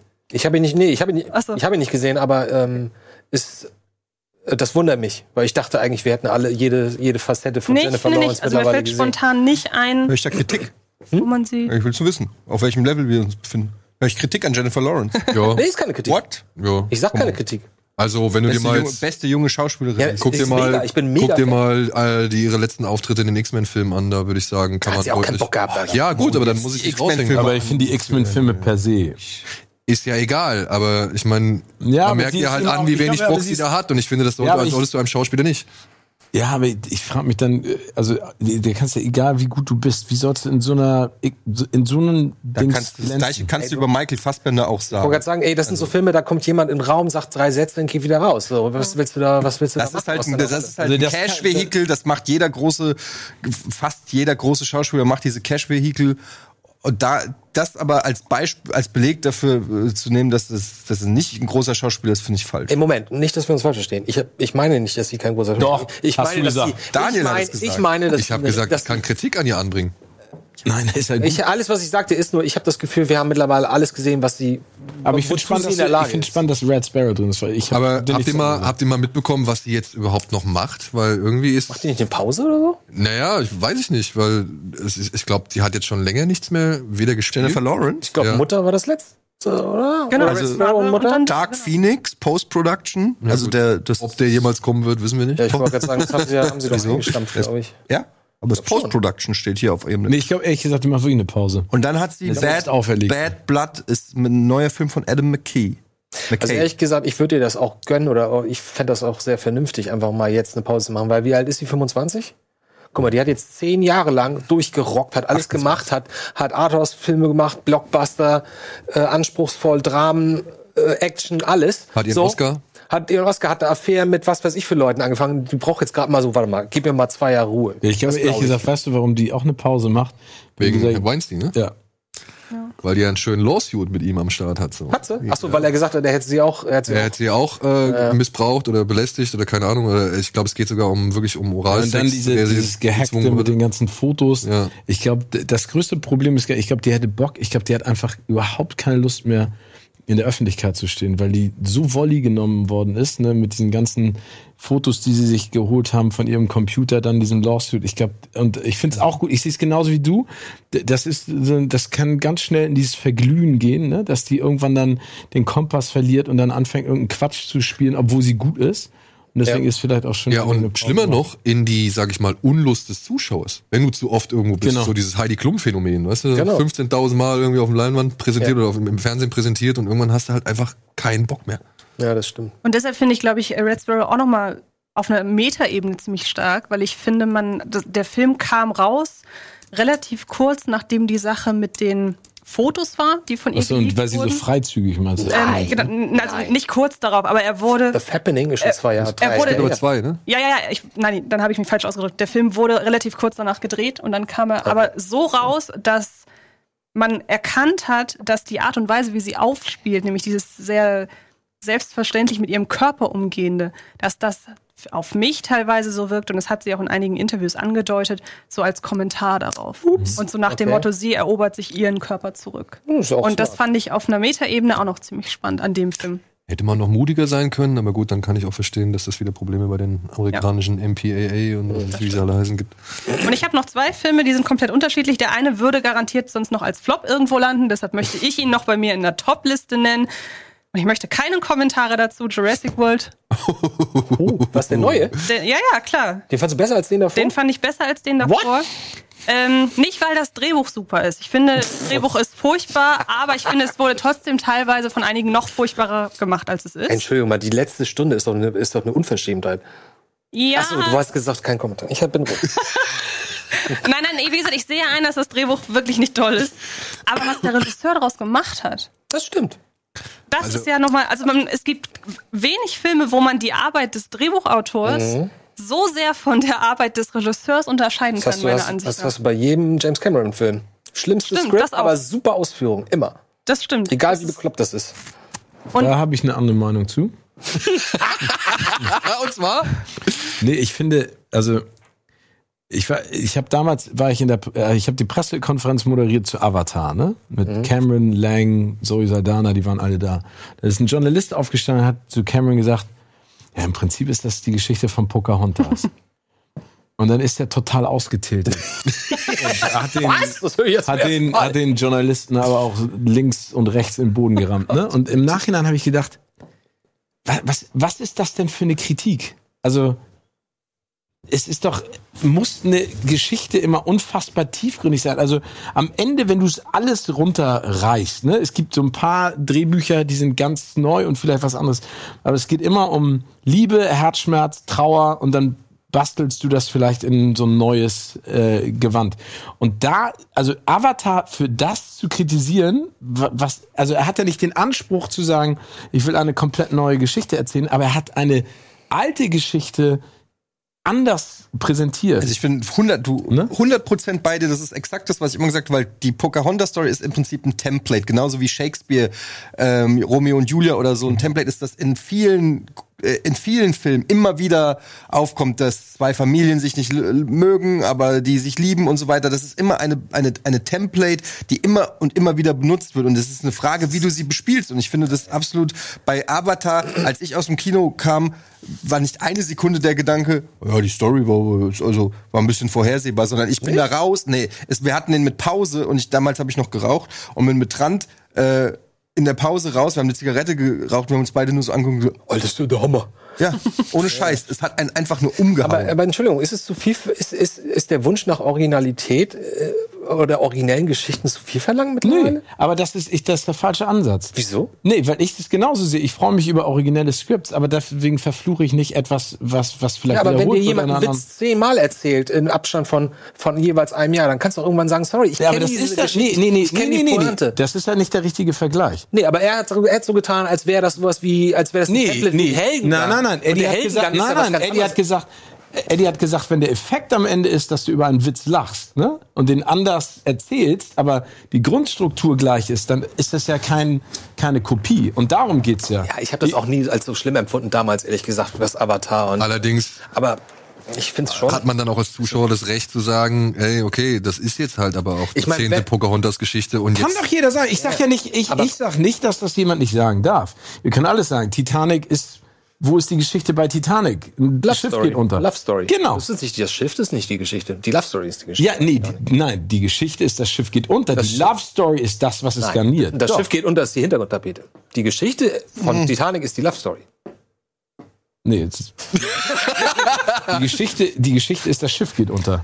Also und das wird erzählt durch die Love, Love Story. Finde ich überhaupt ich, du willst mir doch, aber du willst mir doch nicht erzählen, dass die Love Story die Grundlage ist und dann haben wir Natürlich. gesagt, wir lassen Natürlich. das Schiff untergehen. Natürlich. Nein. aber warum nennst du denn den Film 100%. Titanic? Der hat gesagt, lass mal einen Titanic-Film machen. Man sagen sie, was machen wir dann? Jeder kennt die Geschichte. Dann sagt er, lass eine Love Story machen. Okay, also macht eine Love Story. Jede Szene in Titanic, abgesehen von irgendwelchen Kapitänen, der mal oben rausguckt und einen Eisberg sieht, hat mit der Love Story zu tun und nicht mit dem Untergang. Natürlich geht das Ding unter und dadurch wird die ganze Geschichte des der der Liebesgeschichte überdramatisiert, was ja auch okay ist. Ich mag den Film übrigens, ähm, aber mir kann niemand erzählen, dass es die Geschichte eines Schiffs, das untergeht. Nein, überhaupt Also ich sehe aber schon, also das sehe ich aber auch ein bisschen anderes anders. Verständnis für, glaube ich. Ich würde sagen, wir machen mal kurz eine Werbepause, klären das hier vielleicht in Ruhe, schnappen vielleicht ein bisschen frische Luft und melden uns gleich zurück mit, ja, hoffentlich endlich mal den richtigen Top Tens. Ja? Da haben wir gleich keine Sagen wir jetzt schon seit dafür. drei, drei Werbepausen. Das ist doch schon Ah, wir haben noch Zeit, wir haben noch Zeit. Stunde haben wir noch Zeit.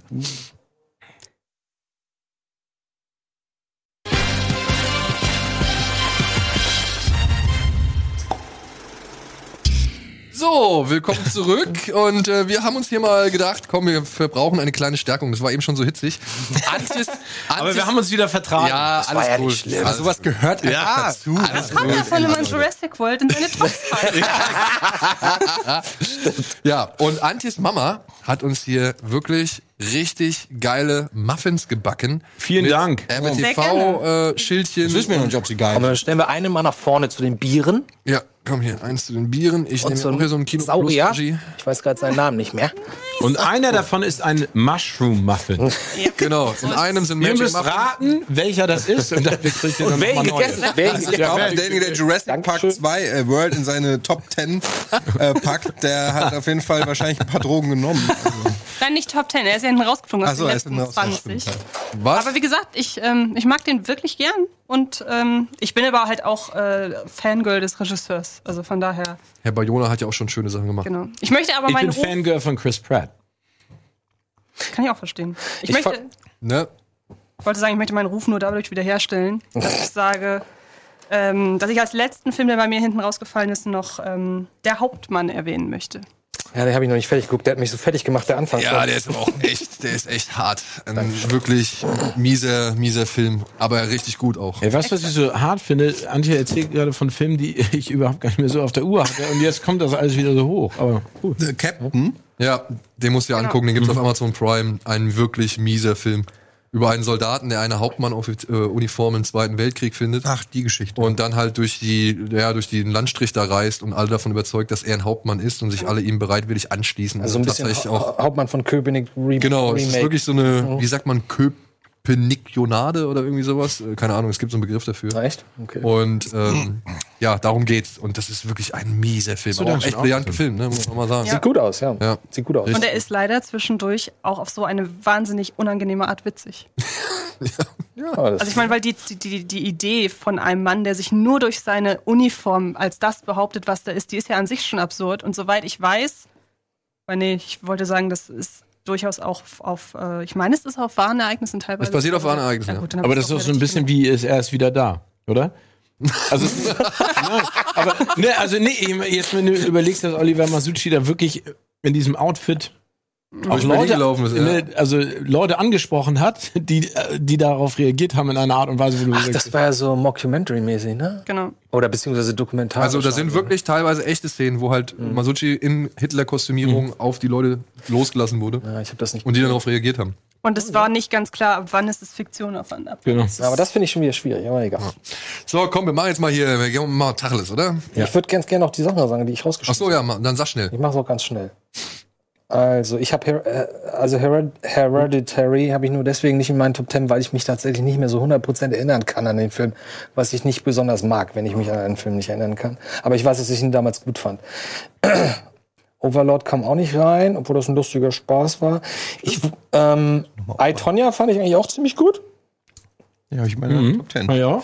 Ähm, ich mochte auch A Quiet Place. Ich glaub, der, ja, danke, dass du sagst. ähm, der ist irgendwie, ich weiß, da gibt es viele Leute, viele Kritiken dran und so, aber irgendwie, ich mochte den, ich mochte die ganze Stimmung. Und das Ende ist ein bisschen bekloppt da mit der Geburt und so. Klar, brauchen wir nicht drüber reden, aber ja, aber der ist trotzdem, der, der, ist funktioniert. Finde ich auch. ja, finde ich nämlich auch. Ähm, ich wusste nicht, ich bin ganz großer, Auch echt geil, ne? Also, die ist einfach super. ich, ich will nicht Fan sagen, aber ich, mir hat, ähm, so schockierend wie das auch war, ich fand LA 92 sehr gut. Aber ich weiß nicht, ob der aus 2017 war. Also ich glaube, der ist 2017 gedreht und dann kam er hier auf Netflix, Netflix erst, aber ich weiß nicht ja. wann. Und egal, aber der ist, falls jemand das nicht kennt, ist eine Doku über die äh, Riots in Los Angeles, die, die Rassenunruhen in Anführungsstrichen nach dem Rodney King äh, Debakel und so weiter. Das ist, äh, das geht einem richtig an die Nieren. Das fand ich ganz gut. Ich mochte auch Downsizing. Ich weiß, da bin ich ganz allein mit. Aber ich mochte Downsizing. ich mochte diese Welt, die sie da erzählen und ich weiß nicht. Die war halt mir irgendwann egal. Naja. Aber manchmal, ganz erstmal unter uns, Andi. Ja. Manchmal sagst du einfach auch nur Sachen, um zu Nee, nein, nein, nein. nein, da gehe ich dir Briefensiegel, das ist nicht so. Ganz ehrlich. Nein. Ich versuche jetzt auch nicht, also dann würde ich zum Beispiel, dann würde ich zum Beispiel in meinen Top 10 Dinge packen, die ich nicht hundertprozentig herzmäßig geil finde, aber ich weiß, da sieht das gut aus, wenn irgendwie der eine Film auf Platz 4 Aber das ist. oder- provoziert ja nicht. Das ist ja dann eher, du willst. Das ist das Gegenteil. Genau. Ich will nur sagen, das tue ich ja nicht. Bewusst irgendwelche Filme reinpacken, weil Nein, du ich packst provozieren bewusst will. Filme rein, wo du Nee, genau ja weißt, nicht. die mag niemand. Nein, Downsizing- sag ich doch gerade. Ja, aber was kann man denn an Downsizing gut finden? Ich weiß nicht, ich fand den, ich fand den unterhaltsam, ich fand die Welt, die Idee lustig und ich fand das Ende ich glaub, cool. Nee, ich glaube, er hat ihn nicht verstanden, deswegen ist Egal, das nur so, damit wir vorankommen, das kurz von meiner Seite. So. Achso, und, und, und die größte Enttäuschung neben Ready Player One, das wollte ich vorhin eigentlich sagen, war tatsächlich leider, leider, leider Sorry to Bother You. Den haben wir zusammen geguckt, es war eine Qual. Eine Qual. Sowas Unfokussiertes in Sachen Regie und Schnitt habe ich, glaube ich, noch nie gesehen in den letzten, also in den letzten Kommt Szenen. noch zu uns erst, ne? Glaube ich, oder? Hat der schon, ich meine, der hat noch nicht mal einen Na, da hat er nicht mehr Kinostart. Na ja, gut. Ne? Er hat, glaube ich, noch nicht mal einen Verleih in Deutschland. Ja. Ach so. Naja, gut. Naja, gut. Ich meine, wenn Amerika. Black Clansman ein Studio kriegt, Aber dann sollte der doch. du hast jetzt im Prinzip auch alle Chancen auf einen Verleih vernichtet. So, haben Ja, ist schade. Das, ist- das, das ist so ein Film, der auf dem Papier so toll sich au- so toll aussieht und mit den Leuten, die da mitmachen und so. Und die Sehr lecker. Geschichte, aber es ist leider, du weißt logisch, nicht, was ey. da gerade passiert in dem Film. Okay. Ja, okay. Wie wer, Fliege. wer haut denn da mal seine 10 bis 5 raus? Hä? Komm, Komm, fangen wir da wieder an. Gut, dann fange ich an. Äh, von 10 rückwärts, oder was? Ja. Auf Platz 10. A Prayer Before Dawn. Uh, sehr gut. Ähm, Was war das denn noch? das war dieser Knastfilm mit dem Boxer im, im Knast, was schon quasi dokumentarisch gefilmte Hanoi Hilton. Ah, das habe ich nicht gesehen. ähm, Film. Ja. Soll ich auch immer noch was dazu sagen oder nur den Erstmal erstmal lesen und dann reden wir, würde ich sagen. direkt bis 1 durch? Nein, Nee, bis fünf. bis 5. Bis 5. Also Platz 10, A Prayer Before Dawn. 9. The Night Comes for Us. 8. Phantom Threat. Uh. ja, den mochtest du? Ja, ja. oh, den mochte ich komischerweise bei, nicht. aber der hat bei mir einfach Klick gemacht, aber sage ich auch später noch was zu. Äh, 7. Roma. Uh. 6. Mission Impossible Fallout. Und das ist echt selten, dass so ein Film bei mir so hochkommt. Ähm, aber der war gut. Ja, nee, okay, dann. Und fünf auch noch? Nee, ich glaube, sechs reicht erstmal, oder? 10 bis 6. Bin ich schon durch. Ja, äh, Night Comes for Us freut mich natürlich, Ja. dass der so auf große Liebe gestoßen ist. Der war. Dieser Endkampf ist halt auch einfach nur das Beste. Das ist halt, das ist halt ein Film, da muss man ganz klar sagen, das ist ein Genrefilm und ähm, der wird niemals einen Oscar kriegen. Niemals. Aber also es ist zum einen der brutalste Film, glaube ich, den ich je gesehen habe. Das kann ich, glaube ich, wirklich sagen. Ähm, also auf eine Art und Weise, wo wo es noch um Realismus ist. Jetzt kein Splatterfilm, wo Zombies explodieren oder so, aber wo vermeintlich das alles in echt auch passiert.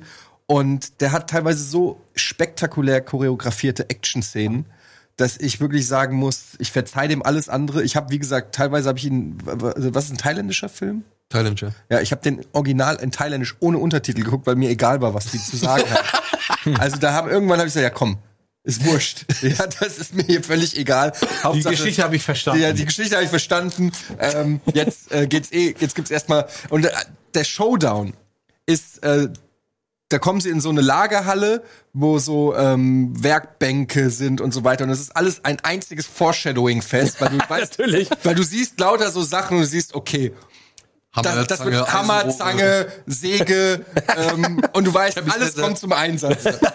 und so ist es dann auch. Und ähm, es geht nur noch um die Frage, wie. Und es ist, es ist wirklich ähm, ein Schlachtfest vor dem Herrn. Ähm, und ich muss einfach sagen, ich hatte da einfach eine Wahnsinnszeit. Ich kann mir nur vorstellen, wie das im Kino sein, gewesen sein muss mit Leuten, die auf so ein Genre dann stehen.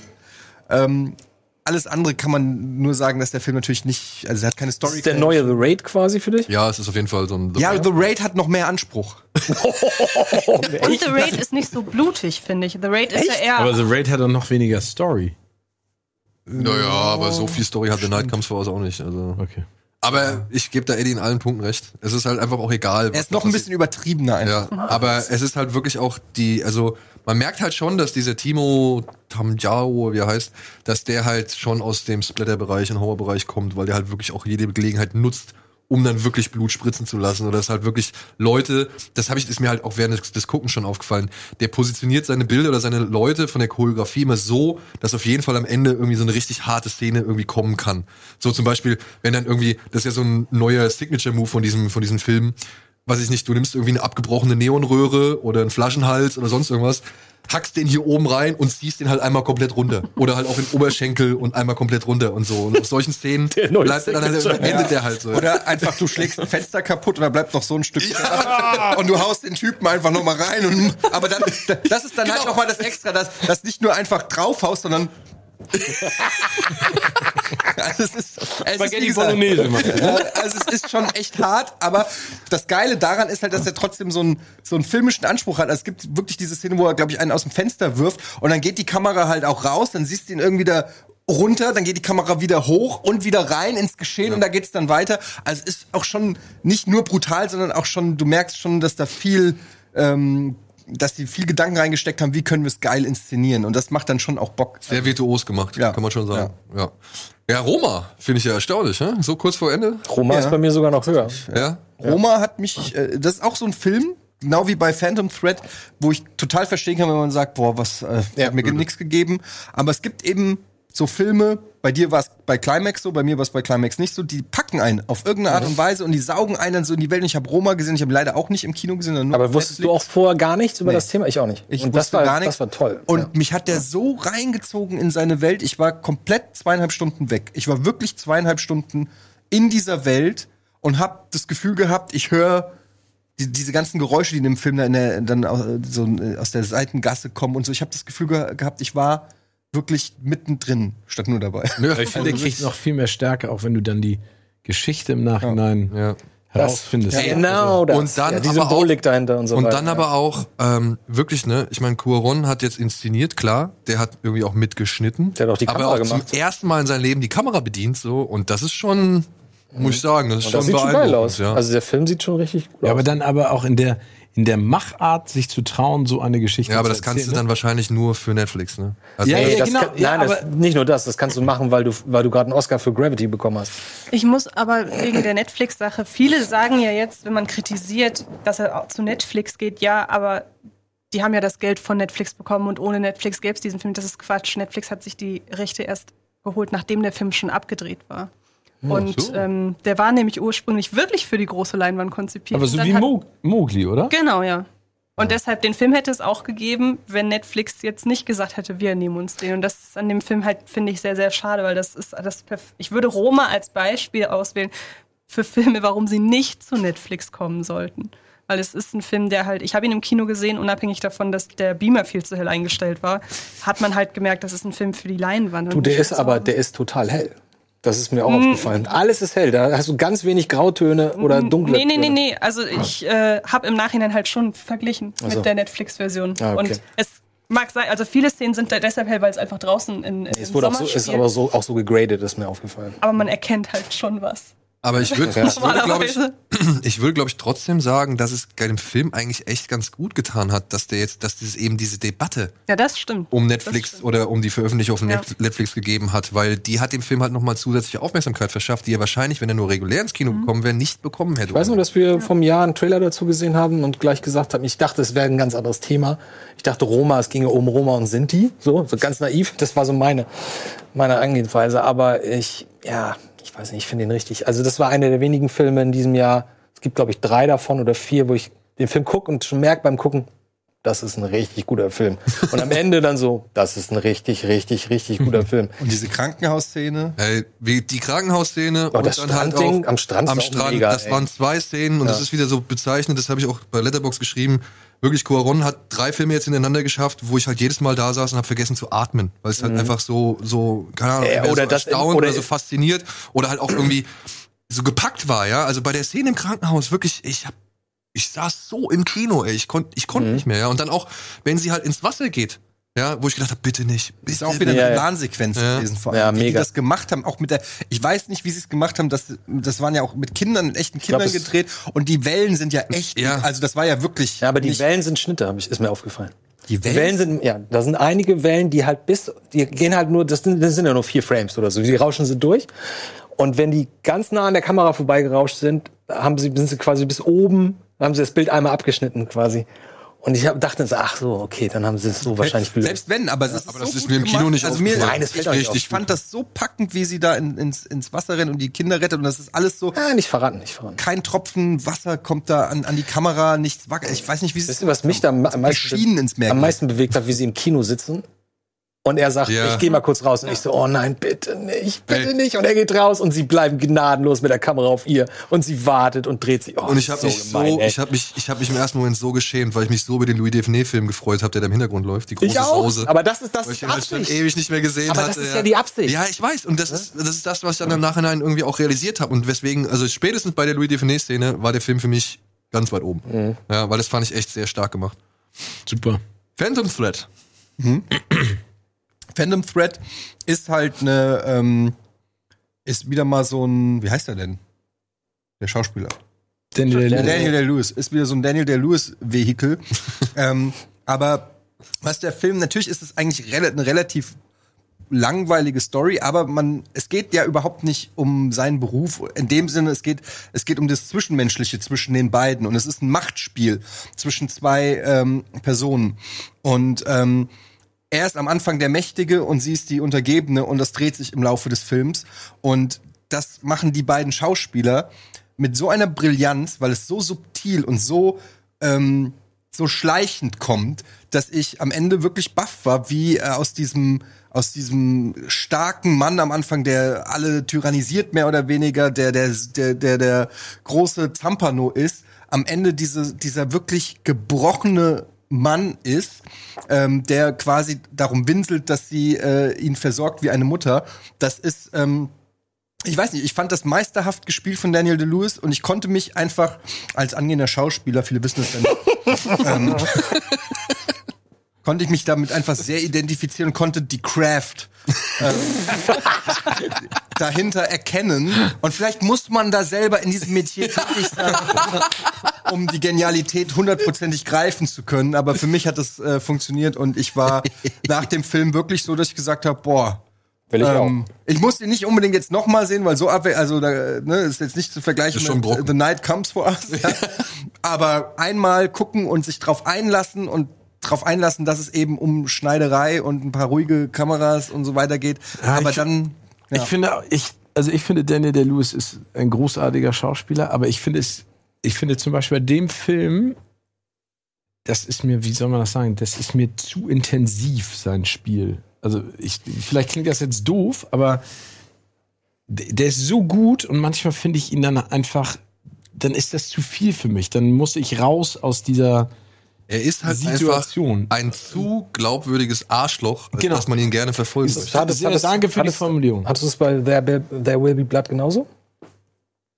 Och, das ist eine gute Frage. Ich meine, da, da fand ich die Musik fast zeitweise. die ist so geil. Die ist, ja, aber. Horrormusik. Ja, genau. Ja. Ja, aber, aber, also ich, ich stimme dir da total zu. Ich, das ist ein unfassbarer Schauspieler, ne? Aber das ist mir, zu- mir war es zu viel. Mir, mich hat das zu sehr, ich weiß gar nicht, äh, gepackt, dass ich das weggestoßen habe und dass ich ihn dadurch nicht mehr so Das Problem fand. ist, dass der Film halt auch mittlerweile hat er schon dieses Image und es ist ein Daniel Day-Lewis Film und man geht da rein, um Daniel Day-Lewis acten zu sehen und es ist schon so ein bisschen wie so ein, wie so ein, fast schon wie so ein Marketingstand. Das ist halt ein bisschen schade, weil ähm, ich hatte das, was du sagst bei Lincoln zum Beispiel.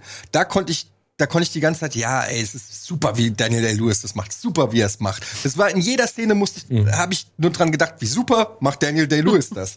Aber in dem Film hat er, ist ja auch, wie heißt die Schauspielerin? Vicky Krebs. Ja, die, sie macht's halt auch super. Ja. Und ich finde gerade im Zusammenspiel diese, ähm, bei Lincoln ist in jeder Szene ist er der Star. Und bei Phantom Thread, ähm, finde ich, äh, ist er nicht in jeder Szene der Star, sondern da ist er eben natürlich schon ein Element, aber eben auch andere. Und deshalb hat es bei mir irgendwie funktioniert. Aber ich kann das natürlich verstehen. Es ist Aber fast es schon ein Fluch Film mittlerweile. ne? Man sagt halt auch bei aber es sollte, der, der, der letzte war ja, oder der vorletzte war ja auch offiziell schon sein letzter. Also mal gucken. Was ich halt so ein bisschen schade fand, ist, das ist halt ein Paul Thomas, also für mich war es leider doch in erster Linie ein Paul Thomas Anderson Film, weil dieses Machtspiel, dieses Verhältnis zwischen, also diese ungleiche Verhältnis, das dann irgendwie kippt, oder beziehungsweise wie halt so zwei fast gegensätzliche Pole sich irgendwie anziehen. The Master das, mäßig, das hat er oder? halt schon bei The Master gemacht. Und das hat er auch bei There Will Be Blood gemacht eigentlich, ja. Und das ist eigentlich immer ein wiederkehrendes Thema. Und deswegen fand ich leider im Vergleich auch zu There Will Be Blood, fand ich die, die Sogwirkung von Phantom Thread einfach nicht so stark. Obwohl ich auch wirklich vollkommen bei euch bin, dass das die beiden wirklich sehr großartig gemacht haben. Aber ich glaube, du hast es mal gesagt, warum sollte man sich die ganze Zeit oder so lange diese beiden Arschlöcher angucken, irgendwie, wie sie versuchen, miteinander zu- klarzukommen. Und das ist leider auch ein Eindruck, der sich bei mir dann eingestellt Aber, hat. ja, aber vielleicht ist es ge- genau das, ne? Dass er, er macht es so gut, dass du, du hast keinen Sympathieträger, du kannst nirgendwo eintauchen und dir mal so einen, so einen Ha- Haken nehmen, wo du dich ein bisschen dran festhältst und über diese, diesen Arschlochkampf hinwegkommst, ne? Ja. Woran ich mich aber bei dem Film hauptsächlich gestört war eigentlich das Ende. Also ich weiß nicht, soll ich jetzt sagen? Wir sind im Spoiler. Also Okay, gut. Ähm, weil es halt so ist, was Eddie gerade schon gesagt hat, es ist halt dieses Machtspiel und nach und nach tauschen sich, äh, werden halt die Rollen vertauscht von dem über ihr stehenden Mann. Sie wird immer mehr die, die über ihn verfügt, mehr oder weniger. Das wird die ganze Zeit ganz sanft und ganz subtil ange also so gespielt einfach, dass sich das entwickelt. Und dann, dann zum Schluss hauen sie da aber einen Satz raus und lösen das so dermaßen eindeutig auf, dass überhaupt keine Möglichkeit mehr bleibt, das irgendwie einzuordnen für sich, sondern man bekommt gesagt, so und so ist das. Und falls du es nicht gerafft hast, die letzten zweieinhalb Stunden, wir sagen es dir jetzt auch noch mal ganz deutlich. Und ähm, daran habe ich mich gestört, weil ich dachte, warum überlasst ihr dem Zuschauer, der sich jetzt zweieinhalb Stunden lang da durchgequält hat, warum überlasst ihr dem wenigstens nicht noch ein bisschen Eigeninterpretation? ne? Ja, Ja. genau. Ja. Ja. Wir müssen mal auf die, auf die Tube drücken. Steven, hau du mal eben schnell. Also okay, also ich sag dazu, meine Top 10 ist kompletter Mainstream, ne? Ich merke das jetzt Ist gerade, doch völlig weil ich legitim. so monstermäßig, also äh, ich, Aber aber also noch- das ist, ich habe so ein bisschen ähm, so wie Andi gemacht, ich bin nicht so richtig in der Top 10 Liste drin. Das sind so meine Top 10 Filme, aber ich gehe jetzt einfach mal durch. Aber nur bis Platz 5. Äh, Genau, Platz also ich, ich, ich war sehr positiv überrascht und fand ihn auch wirklich gut. Also ich habe den mit meiner Frau gesehen im Kino, in einem vollen Kino und da hat uns beide gecatcht, A Star is Born. Ich fand den äh, Bradley und, äh, und Lady Gaga, muss ich auch sagen, äh, in den Szenen, wo, wo sie auf die Bühne geht, fand ich es unfassbar zu sehen, was für eine Rampensau sie ist. Aber ich war echt begeistert von Bradley Cooper. Ähm, ich, ich, ich finde es toll, was der für eine unfassbare Karriere da auch hinlegt. Ne? Von dem Schönling aus Hangover und A-Team jetzt, wo der landet. Und ich fand, das hat er echt gut gemacht, auch wenn es ein Remake ist, auch wenn es vielleicht eine banale Story ist, aber diese ganzen Geschichten, auch mit Sam Elliott, diese diese diese Brudergeschichte, wo er ihm dann am Ende sagt, ich habe nicht meinen, ich habe nicht unseren Vater angehimmelt, sondern ich habe immer dich angehimmelt und dann diese Ja, dieser er wegfährt, ne? ja, Das ey, das ich fand, er hat es super gemacht, auch, auch auf der Preisverleihung, wo du da sitzt und denkst so, oh nein, jetzt pisst da mich stolpert, voll. ach Gott, und du ja. gehst auch noch vorher einsaufen und ich, ich mich hat er echt gecatcht. Ich finde auch diesen Song, den die beiden singen. Shallow ist geil. Shallow, sensationell. Also den fand ich richtig geil. Und wie der Kameramann, der un- unter anderem der aus Mother beispielsweise ist, wie der das schafft, in Szenen, die eigentlich so groß sind, wie die Konzertszenen beispielsweise, wie der So das schafft, bleibt, so ne? intim zu sein. Genau. Genau. Das fand, also ich finde, die Kamera bleibt immer so ein bisschen unberücksichtigt. Man redet immer nur über die Musik und über die beiden Darsteller, dabei ist die Kamera so eine Sache, die mich an dem Film wahnsinnig beeindruckt hat, weil das halt auch ein Regiedebüt wieder ist. Ja. Und man denkt, der das hat ja das schon ewig gemacht. bei, wie heißt das Festival? Coachella, ne? Coachella, Coachella haben sie es 2017, glaube ich, Coachella haben sie Nee, wirklich. und war der nicht auch bei Glastonbury? Ich dachte, dass er da auch Kann auch sein. Also, War aber eins von den beiden, Ich glaub glaub, genau, aber Coachella glaube ich auch. Aber ich fand, ich fand super und ich, also, ich, ich finde, er spielt das. Also ich bin da absolut bei, bei Steven und Stars Born ist bei mir tatsächlich auch noch höher. Ist, ist in meinen Top 5. Sag's Ähm, doch. Sag's doch, ist doch egal. Äh, man ein bisschen überraschen. Ähm, mich hat er auch komplett abgeholt emotional. Und ich bin kein Freund von, von Country Music. Und trotzdem fand ich das schön, weil das natürlich, weil jeder Song auch irgendwie eine Funktion innerhalb der Geschichte zwischen den beiden oder zwischen den dreien, den Brüdern und, und ihr hatte. Und ich habe auch, das fand ich ganz faszinierend, ich habe keinen von den Darstellern nach fünf Minuten mehr als solchen erkannt. So, ich habe die alle nur noch als Figuren wahrgenommen. Ich kannte die anderen, die ich die alten, also ich kannte die Geschichte nicht, weil ich die alten Filme nicht kannte. Und mich hat das so abgeholt. So, ich fand ein bisschen, ich muss ein bisschen Druck rausnehmen, wenn du sagst, du bist so begeistert, dass, was, was äh, Bradley Cooper da macht, weil ich fand, er macht im Grunde genommen fast das gleiche wie bei American Sniper. Aber das finde ich nicht negativ. So, ähm, und äh, Da hat er es aber ja auch schon sehr gut. und ich, also ich war rundum unterhalten, ich war voll investiert emotional und Ende, ich freue mich darüber, mal wieder eine Liebesgeschichte gesehen zu haben, die mich so richtig mitgenommen hat. Die Szene war großartig. Der erste Moment, wenn, also das erste Mal, wenn sie gemeinsam singen. Die, um, die umgehen auch, ich finde, die umgehen, obwohl die, die Geschichte an sich sehr klischeebehaftet ist, aber innerhalb der Szenen, um, dann denkst du so ein paar Mal, oh, jetzt kommt bestimmt das oder jetzt sagt er, und das passiert dann eben nicht. Und sowas mochte ich irgendwie total. Ja, also ich, ich kann nicht so ganz mit einstimmen. Ich fand den ganz okay. Ähm, hatte ein paar richtig schöne Szenen. Ich fand Lady Gaga stinkt leider total ab, was Schauspielerische angeht, gegen Bradley Cooper. Das sieht man leider in den, in, in den Szenen, wo es dann mal emotionaler wird. Ähm, und ich habe es auch schon in Kino Plus gesagt, ähm, in einer anderen Sendung. Ähm, vielleicht ist es besser, einer Schauspielerin das Singen beizubringen, als einer Sängerin das Schauspielen. Ich finde, das merkt man leider dem Film an. Und ich finde, es ist mir dann am Ende doch zu 0815 zu belanglos und steuert auf ein Ende hin, was du schon miles away irgendwie kommen siehst. Das äh, muss einen nicht stören, wenn der Weg dahin trotzdem irgendwie ganz gut ist. Aber da habe ich dann so, bei, wenn ich dann an so Filme wie Walk the Line, Crazy Heart und so denke, das ist ja eine Story, jetzt mal unabhängig davon, dass es eh ein Remake ist, ähm, eine Story, die man in verschiedenen Varianten auch schon gesehen hat und wie ich finde, auch schon besser gesehen hat. Auch wenn der einzelne Sachen hat, wie zum Beispiel auch, äh, wenn sie zum ersten Mal auf dem Festival zusammen singen Oh, und so, ist da so sind schon echt ein paar richtige Gänsehautmomente. Also ich würde auch, ich bin weit weg von zu sagen, der Film ist, ist nicht, nicht gut. Ich finde ihn gut. Ich finde ihn aber auch jetzt nicht überragend. So bin ich da auch mit dabei. Für mich fällt er halt ab der zweiten Hälfte leider ein bisschen ab und plätschert dazu aus. Aber ist trotzdem ein toller Film, kann man auf jeden Fall mal sagen. Jo, Steven, weiter geht's, ne? Ähm, ich habe äh, in meinen Top 10 auch Sicario 2. Ich auch. Auf Platz Guck 10. mal, da mögen sich ja doch noch. Für die erste, Stunde- für die erste Stunde, für die erste Stunde. Die Weil, zweite, weil, weil, also Josh Brolin ist, finde ich, Oh, Steven, Entschuldigung, wir müssen einmal kurz in die Werbung Werbung. gehen. Ja? also, ist okay. Wir haben doch gerade erst Werbung gemacht. Ich weiß nicht, aber die Uhr ist schon wieder abgelaufen, was soll ich Ja. sagen? Gut, Regie, müssen wir Werbung machen?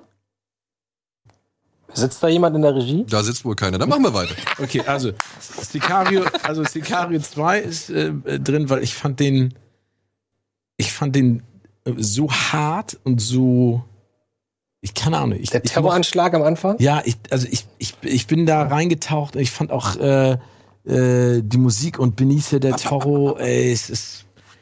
Also mir hat er gefallen, ne? auch wenn das jetzt kein Meisterwerk ist, aber ich, ich fand ihn gut. Ich, ich, ich fand ihn wirklich richtig gut. Ich, ich Den, würdest du, den würdest du auch besser finden, wenn du nicht wüsstest, dass der erste Teil eine glatte 10 von 10 ist. Für mich zumindest. Weißt Ja, du? ja Weißt der, ist, der hat nichts mit dem ersten. Also ja, aber sie versuchen, sie orientieren sich schon in der Genau, Bildsprache. aber, aber und ich so. finde, ich finde diese, ich, keine Ahnung, ich finde sie auch großartig. Ich finde Benicio del Toro super. Josh Brolin mag ich gerne. Ich, ich mochte die ganze Szenerie und diese, diese Härte. Ich, das, ich fand es super. Ich mag den auch. Ich bin ein riesengroßer Fan von Stefano Solima. Dementsprechend, er ist, kommt nicht ganz an den ersten ran, aber ich trotzdem, der ist damals in den Top 40. Ja, das ist schon. Ja, aber ich mag diese Welt auch interessanterweise. Ich finde es so toll, dass da die alle dabei sind. Auch dieser eine Kollege von ihm mit dem, mit dem Schnauzer und der Brille. ja. Ja. dieser Ober, der den nichts umhaut. Ich mochte auch, dass die halt, die wir im ersten Teil als die Oberprofis kennengelernt haben, ja, die nichts umreißt, die einfach da, da ohne Schuhe sitzen und sagen, ja, machen wir klar. Und auf einmal kommen die in so eine Situation, wo sie überhaupt keine Kontrolle mehr haben. So ist irgendwie auch logisch, dass sie diesen Weg gehen müssen. Ja, die Szene zum Beispiel, Ah, wie sie die geil. Kleine ja. sozusagen entführen, das ist auch echt super. Nur es ist halt leider, das Ende ist inkonsequent. Ne? Ja. Na gut, wenn du weißt, dass ein dritter Teil kommen soll, fand ich das Ende Echt? jetzt nicht so Ganz schlimm, ehrlich, ja. wenn, wenn, die, die, wenn die mit dem dritten Teil die Qualität des zweiten Teils halten, dann von mir aus das Ende. Aber das Ende, weil, weil, gerade wenn man den ersten Teil gesehen hat, ist das Ende vom zweiten Teil völlig gegen den Das war doch Strom. mal am Ende. Ja, wollen wir jetzt nicht verraten, ne? Sagen wir so, jemand tritt ab. Oder tritt nicht ab. So. Ja. Für mich ist das so ein klassischer Film, vor dem ich Respekt habe, aber der mich halt null persönlich erreicht hat. Deshalb würde ich. Der erste ihm- auch nicht? Doch, der erste wesentlich mehr. Und da würde ich halt sagen, ich komme so mit dem Stil von dem Regisseur nicht klar. Das ist ja Ja. voll so seine Sache. Aber das ist doch, Und der, dieses- aber der macht doch voll genau. Der macht tolle Filme, Nee, ja, ja, aber die aber- mich halt überhaupt nicht kriegen in ihrer Art und Weise, weil sie halt auch eben damit spielen, im Gegensatz zum Beispiel zum ersten. Man hat ja, das, das ist ja wirklich Trostlosigkeit ohne Ende. Ja. Man hat Mhm. keinen keinen Silberstreif, den ja im ersten Teil Emily Blunt noch irgendwie Ja, einem hingereicht hat. Das, und das, so. Emily Blunt sind ja wir, ja, ja, ne? klar. die da aber reingezogen werden. So ein So, bisschen, wir werden als, äh, äh, Stimmt. quasi mit ihr da reingezogen und Das stimmt. so. Aber nee, Ja. da denke ich mir so, es ist ein super Film. Ich würde nie sagen, dass es ein schlechter Film ist, aber ich bin da selber halt raus. So. Ich gehe jetzt mal, ne, ich, ich sag zum Beispiel, Geh einfach durch, komm, baller raus. ähm, ich fand Deadpool Wir müssen uns 2 äh, gut. Mhm. Ne? Also ich, ich, aber das ist auch, glaube ich, ein persönlicher Ryan Reynolds. Ich möchte gern, dass solche Filme häufiger gemacht werden, dass da mehr Freiraum ist, dass Mhm. die sich sowas trauen. Deswegen habe ich mich gefreut. Ähm, ich habe auch bei mir Avengers Infinity War wie unsere, äh, wie eure Zuschauer drin, weil Nummer eins äh, finde ich immer noch, machen sie es tausendmal geiler als, äh, als DC. Ne? Nummer zwei finde ich, haben die Figuren durch die Standalone-Filme für mich immer noch so viel Sympathie und ich fand es beeindruckend, wie sie es auch hingebastelt haben. Ich bin ehrlich gesagt gespannt, was passiert nach Avengers, äh, äh, Ich auch. dem, sag ich mal, Ende. dem, dem Finale. was Alles neu, Aus dieser alles Welt. neu. Genau. Alles aber, neu. Wa, ja. aber, d- aber d- ich weiß nicht, ob das funktioniert. Dann habe ich drin, weil ich den Typen einfach geil finde. Es sind immer äh, Sympathieeffekte mit den Darstellern. Greatest Showman, weil ja, das sehr gut. für mich, ja, Ich hatte Angst, der fällt hier irgendwie Nee, unter den weil- Tisch, weil- aber den habe ich bei mir noch weiter oben. weil, weil, weil das ist für mich so ein bisschen, ich fand Moulin Rouge damals von Baz Luhrmann sensationell, diese Welt. Ich finde, dass Hugh Jackman wieder so was farbenfrohes, auch wieder natürlich eine klischeebehaftete Story, wo du weißt, wie sie endet. Aber ich fand die Figuren toll, ich fand die Songs unfassbar Du weißt, dass es auf Tournee geht nächstes Jahr, ne? Ja, unfassbar geil fand ich Ich die. weiß, wer da ist. ich weiß Du auch, wer gehst? das. Ihr guckt euch das an, Ja, oder? logisch, ey, logisch. Ähm, ich, fand, ich fand, Was ich, guckt ihr euch an? Ich Hugh Jackman in Ja. Konzert. Hugh Jackman live. Äh, also ich fand, wie gesagt, ich fand Hugh Jackman super. Ich finde, das ist einer der talentiertesten Menschen. Da können wir nachher auch noch mal über die, die Oscar-Moderation sprechen. Da hatten wir uns ja ein bisschen drüber unterhalten. Call Me By Your Name ist noch drin und dann kommen die restlichen. Okay. Also ich würde lieber zu Jeff Goldblum live gehen. Ja, das ist ja was bestimmt komplett anderes, oder? Der, der Jazz. macht wahrscheinlich eher Stand-up mit sehr Der- vielen Pausen. Der macht Mit Jazz. sehr vielen Ja, genau. Pausen. Jazz macht er. Ja. Und Der versucht verwirrend irgendwelche Sätze zu sprechen. Jazz Ich glaube, der ist so wie Helge Schneider, nur auf Englisch. Aber der ist so, geil, ey. der ist so tiefenentspannt. Egal, wenn man Interviews mit ihm sieht, denkst du so, ach, wie kann man so ja, aber ich finde Hugh? Jackman und da finde ich schön, dass Antje das auch so sieht. Ich finde, Greatest Showman ist einfach, Ich habe den nicht gesehen, ich kann den ich nicht. finde es ein, Call Me By Your Name, ne? Ja. Ist, äh, ist auch bei den, bei den Zuschauern echt. Bei mir höher. Ist bei dir höher? Ja. Ich habe den nicht gesehen. Ist das der mit Du hast den nicht gesehen? Nein. Die Love Story, die Gay Love Story in Italien? Timothy Chalamet oder Alter, so, Timothée schön, so ein Chalamet. schöner Film. Ja. Soll ich weitermachen? Ja, mach Ja, mal. mach. Aber nur bis sechs, ne? Nur bis sechs, okay. Nur Gott kann mich richten, hatten wir schon abgehakt, den habe ich bei mir jetzt auf Platz 10. Dann kommt auf Platz 9 kommt Wind River von Tyler Sheridan. Sein Regiedebüt, war das sein Regiedebüt? Ich weiß nicht. Ja doch, war sein Regiedebüt mit ähm, Jeremy Renner in der Hauptrolle. Es geht um einen Trapper, der zusammen mit einer FBI-Agentin einen Mordfall an einer jungen Dame klären muss. Ah, der Slowburner. Der Slowburner, genau. Ja, ja. Aber der wirklich, der hat eine Szene, wenn der, wenn Jeremy? Renner auf den, auf den Indianer, auf seinen alten Indianerfreund, dessen Tochter ebenfalls äh, bereits schon, ja, entweder umgebracht wurde oder auch verstorben ist, wenn die beiden aufeinandertreffen und, ähm, Standoff ist doch mega. und das Standoff ist sowieso Hammer, ja. Also, Stimmt.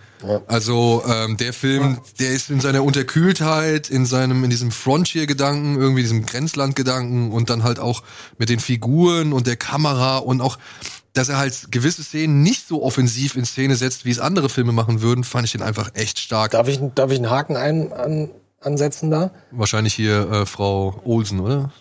Ja. Ja, also diese ganze äh, ähm, Terrace, äh, wie heißt sie jetzt? Oh Gott. Clarice Sterling Nummer. Da Ja. Fand ich alles ein bisschen. Fand ich, hat mich tatsächlich nicht so gestört. Also muss ich echt sagen. Also ich mag auch halt auch Elizabeth Olsen. Ich habe die jetzt schon zweimal interviewt und das ist eine wirklich sehr charmante Persönlichkeit. Aber ich finde zum Beispiel, das ist eine komischerweise perfekte Rolle für Jeremy Renner. Ja, ja. Ne? Also so, so zwischen gebeutelt, ne, bisschen wortkarg, aber trotzdem der, der anpacken kann. Ne? Also das, was bei diesem Remake von Born, als sie ihn versucht haben, so ein bisschen da in die Matt Damon, der, der, der ist so ein bisschen, ich weiß gar nicht, wie man sagen soll, der ist so trocken. Weißt du, was ich meine? Der ist, Ja. Matt Damon ist dann sympathischer, ne, weil du, weil du ihm das, weil du kaufst es ihm ab, aber er hat irgendwie dann noch mehr, aber Jeremy Renner ist so, Die Warmherzigkeit ist, Genau. glaube ich, so das. Ne? Genau, und das passt bei Der ist so Wind River. spröde. Ge- Danke. Also nicht trocken, sondern er ist sprüht und das passt bei Wind River halt total Ja, rein. ja, ja.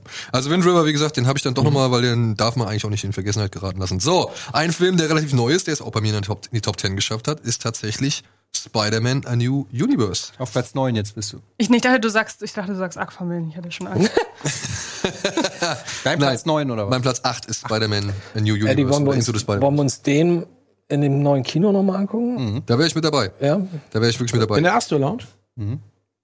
Hab Haben wir ich- eben Ah nee, warte mal. geschenkt. Ich weiß gar nicht, ob der da läuft. Nee, ich hab, ich war, als ich die Tickets gekauft habe, haben die gar nicht. Egal. Ich weiß, du kamst mit dem Film nicht so zurecht. Ähm, ich, Ich nehme es aber auch voll auf meine Kappe. Ich habe auch früher keine, keine Cartoons im Fernsehen geguckt, weil mir das zu viel war. Ich meine, hier sind in einer halben Stunde sind hier mir die Synapsen durchgeknallt. Also Ja, das muss man dem Film oder kann man dem Film auch ankreiden. Ich finde, FSK 6 ist noch ein bisschen zu jung oder beziehungsweise zu früh angesetzt. Was?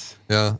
Das finde ich gigantisch. Also in der, Äh. ich weiß, in der Einladung zur PV stand, wir empfehlen Kinder ab acht. ja, aber auch acht. aber ach, ich finde, das ist Ist der so hart oder was? Nee, der ist nicht so hart, aber Das der ist Film halt ist halt. Reizüberflutung. Genau. Das ist wirklich eine komplette Reizüberflutung. Also das Finale ist halt eine Explosion an Schnitten, Farben und Elementen und keine Ahnung, die da durch die Gegend wuseln und eine wilde, entfesselte Kamera.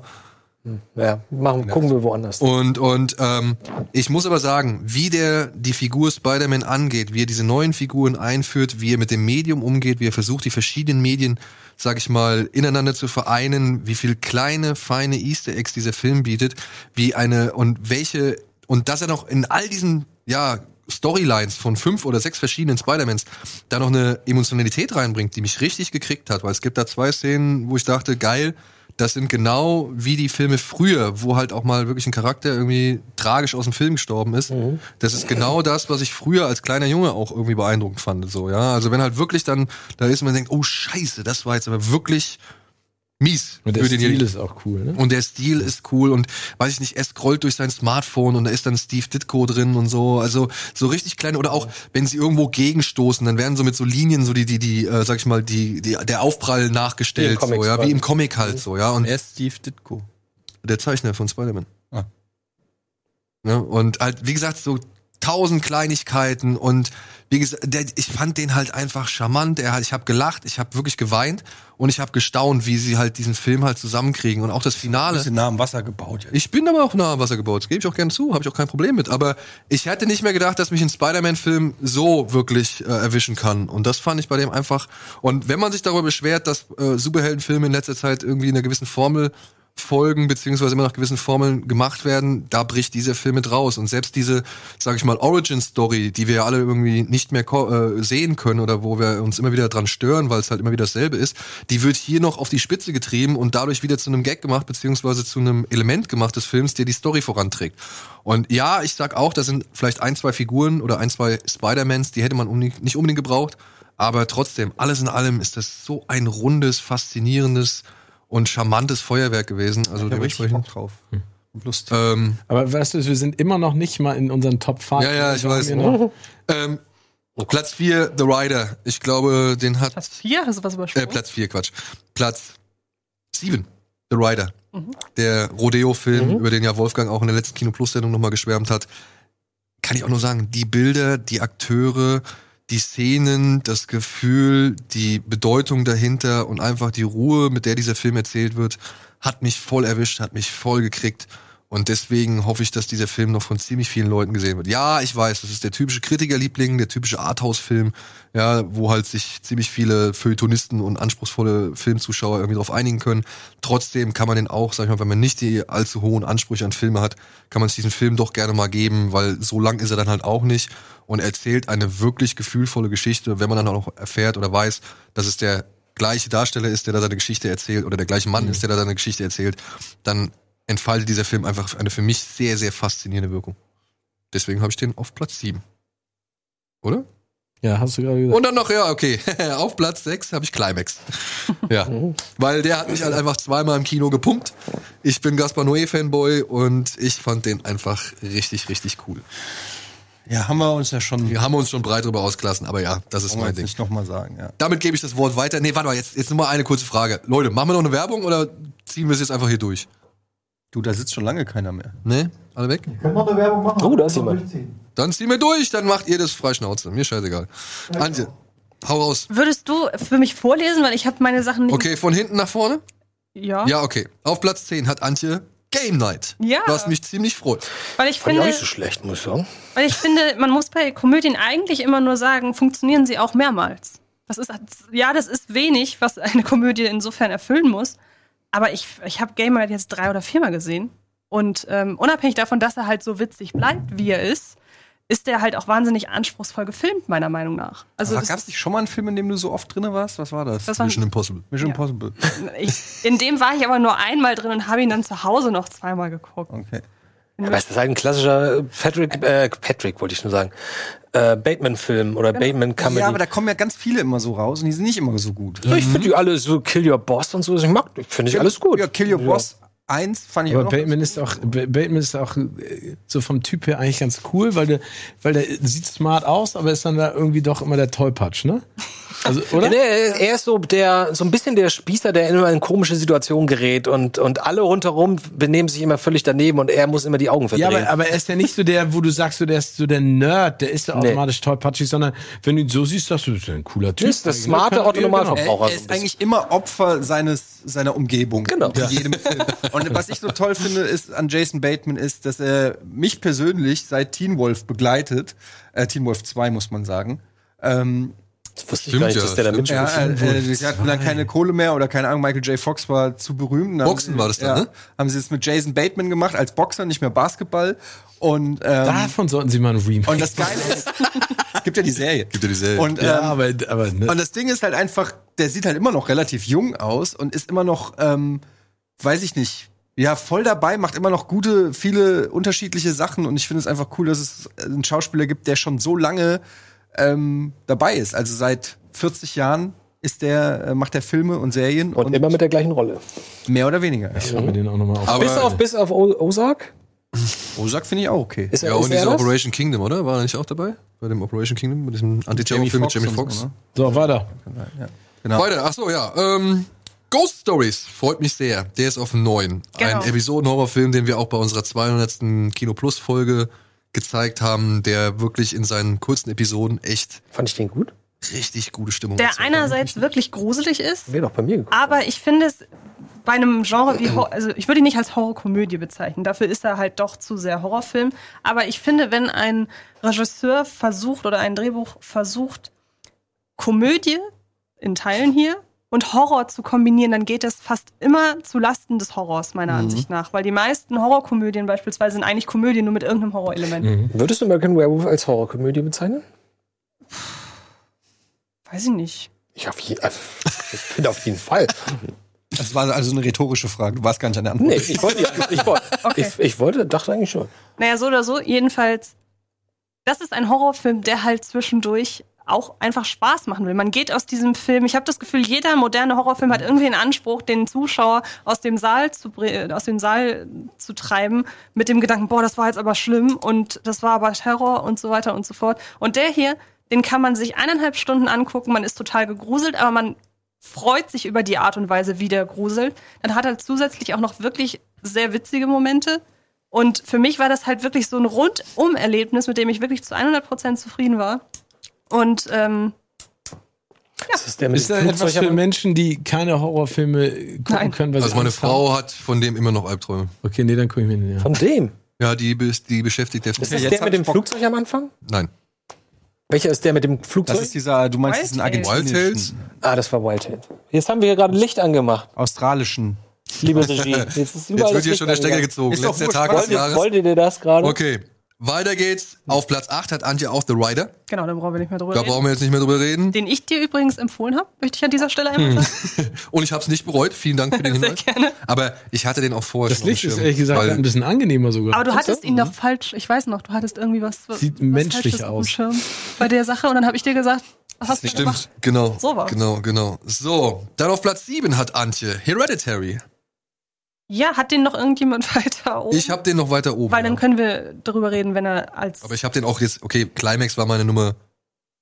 Aber Sechs. Hereditary habt ihr doch schon erzählt, wie ihr den alle Ja, fandet. gut, stimmt. Und Hereditary habe ich halt auf 5. Okay. Nee, weil ich fand den halt wirklich furchtbar im positiven Sinne. Also ich, ich, ich konnte nach dem nicht mehr schlafen. Ich bin eigentlich relativ hart gesotten, was Horrorfilme angeht. Und ähm, ich habe ihn Ja, so zweimal im eine Kino Nulpe, gesehen. ey, Es geht gar nicht. Ich habe ihn zweimal im Kino gesehen und war wirklich. Das, der hat so, der hat keine Jumpscares, die darauf abzielen, dass man aus dem Saal hoch, äh, aus, dem, aus dem Sessel hochspringt, so kurz, sondern der hat Jumpscares, die einen in die Magengrube treffen. Und ähm, das mochte ich an dem sehr. Und ich weiß nicht, ob ich ihn mir jemals nochmal angucken werde, weil er mir halt wirklich Angst gemacht hat, aber Wahnsinnsfilm. Aber ich muss halt auch sagen, was wir, glaube ich, jetzt noch nicht so erwähnt haben, was ich halt auch in dem Film so stark fand, dass so halt die ganz persönlichen oder normalen oder geerdeten Szenen, dass die teilweise ja fast noch schlimmer waren Genau. oder härter waren Ja. als der reale Horror. Wenn Toni Collette vor dem Bett ihres Sohnes steht Oh, ja. und ihm sagt, ich hab dich nie gewollt. So, ja, das, das hat mich so runter, also das hat mich so fertig gemacht, irgendwie, wie sie ihn da anschreit. Das, also, ey, Toni Collette hat mindestens drei oder vier Szenen in dem Film, die einfach komplett. Aber weil sie einfach auch eine geile Schauspielerin Ja, die ist eine geile Das ist Schauspielerin. auch so ein bisschen ihr Film, finde ich. Ja, aber äh, ich hoffe, sie wird für einen Oscar nominiert in der Hauptrolle, ey. Das wäre so gut. Gibt's das häufig, dass aus dem Horrorfilm jemand einen besten Darsteller? Nö, eigentlich nicht. Eigentlich Letztes Jahr war nicht Get Out dabei? Aber, Nee, als bester Film, Also, aber nicht als. Nee, nee, war der nicht, nicht Darsteller? Okay, Nee. gut. Ja, und dann hat auf Platz 6 hat Antje noch einen Film, den keiner von uns hat, glaube ich. Oh, Nicht mal Steven. Jetzt bin ich gespannt. Oh. Love Simon. Richtig. Ja, genau. War eine Coming-of-Age-Tragikomödie über einen Jungen, der damit hadert, sein Coming-out zu haben. Und war einfach. Es war, sagen wir, gefällig inszeniert. Es war. mm, Es ist ein Mainstream-Film so. Es ist kein Indie-Charakterdrama, auf das sich die Kritiker stürzen. Aber das ist so ein Film, der mich an sehr, sehr vielen Stellen einfach persönlich abgeholt hat und wo ich, wo Dialoge drin sind, wo ich Rotz und Wasser geheult habe, weil ich einfach die Figuren, was sie sagen und wie sie miteinander umgehen und wie, wie hier Freundschaft gezeigt wird auf so eine selbstverständliche Art und Weise. Ähm, das hat mich wahnsinnig berührt. Er ist schön gespielt. Er hat keine, er hat nicht diese typische Arthouse-Drama-Schwere, was dem auch noch ähm, sehr entgegenkommt. Für mich einfach wirklich ein im besten Sinne zeitgemäßer Coming-of-Age-Film und ähm, ich war hin und weg. Der war auch sehr lange noch weiter oben, dann kam aber so rückwirkend wirkend auch so beim, beim zweiten Gucken so ein paar kleine Momente, an denen man sich dann stören kann, wenn es dann eben doch ein bisschen Hollywood-esque wird. Aber mein Gott, das Ja. ist auf hohem Niveau. Call me by your Gmail. genau. Aber ich muss auch sagen, ich fand ihn sympathisch. Ich fand das Ende halt leider da hat er sich so, so Eben, ein, zwei das meine ich. Kitsch, äh, sag ich mal, Drehungen erlaubt. Genau. Die fand ich dann ein bisschen schade, weil der vorher halt so relativ charmant Ja. und wirklich un, ja, ungekünstelt das Ganze irgendwie erzählt hat. Aber Aber gleichzeitig hat die, die Hauptfigur halt ihr Happy End auch einfach verdient. Ja, Von daher ja. Ja. ist es schon okay. Finde ich aber auch manchmal, dass du einen Film guckst und dann, dann sagst du einfach, auch wenn ich weiß, wohin der Zug fährt, du willst auch, dass er dahin fährt Genau, und auch ja. da, genau da anhält. Ne? war aber auch wirklich, war, war, war okay. Also er hat sich das Happy End wirklich schön erarbeitet und verdient. Gutes Beispiel, sage ich da immer, ist äh, Herr der Ringe, die Trilogie. Und im Buch ist, ich weiß, ob ihr das Buch gelesen habt, da geht's ja auch quasi auf 150 Seiten das äh, Happy End. Und dann habe ich den Film gesehen und habe gesagt, hoffentlich kürzen sie das nicht. weil, ja, weil du bist, du hast so viel durchgemacht, Ja, ja, auch ja. als Leser, ja, weil das Buch ist nicht immer unterhaltsam. Und dann freust du dich, wenn du am Ende wirklich auch noch belohnt wirst, sozusagen. Und das haben sie dann im Film auch gemacht, indem es eine halbe Stunde lang Feste feiern und Begrüßung und ach, du bist Nochmal, wieder ja, genau. da. Verabschieden, Und das, das wieder brauchte man dann aber auch. Ja, ich. Dabei Manchmal ist es okay. muss ich aber mal sagen, ich hätte auch nur mit dem Moment leben können, als Viggo Mortensen zu ihm sagt, also zu den Hobbits sagt, ihr müsst euch müssen hin. Uns verbeugen. Ja, das, oh, guck mal hier. ja, ja, sehr gut, sehr gut. So, Andi, jetzt komm schnell nochmal deine tolle, die letzten, Ja, ist ich- nix viel, nicht viel Neues dabei. Also Sicario 2 ist bei mir auf der 10. Ähm, ich bin verwirrt, dass niemand Shape of Water dabei hat. Ich mochte den. Ähm, der ist bei mir auf der 9. Fallout, obwohl ich den, ich habe den jetzt schon dreimal geguckt und jedes Mal denke ich nach einer halben Stunde, ich kann nicht mehr, weil das Ding einfach, ich kriege Kopfschmerzen davon und aber ich habe so einen Respekt und ich freue mich so darüber, dass so ein Film überhaupt gemacht wird, der im Grunde genommen aus aus einer anderthalbstündigen Actionsequenz besteht. Ähm, ganz toll und visuell auch echt schön anzuschauen. Also den mochte ich sehr. Dann kommt Infinity War.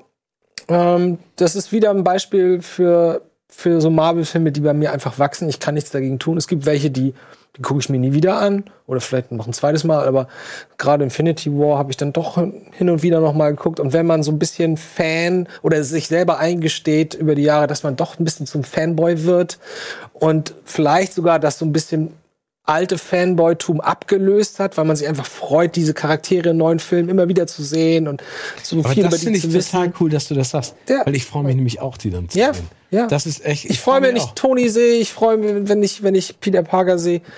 Äh, ich, ich mag einfach diese Welt und obwohl das visuell teilweise überhaupt nicht mein Geschmack ist und die Special Effects äh, nicht wirklich attraktiv in meinen Augen sind, aber irgendwie hat er mich, hat er mich ähm, erfreut.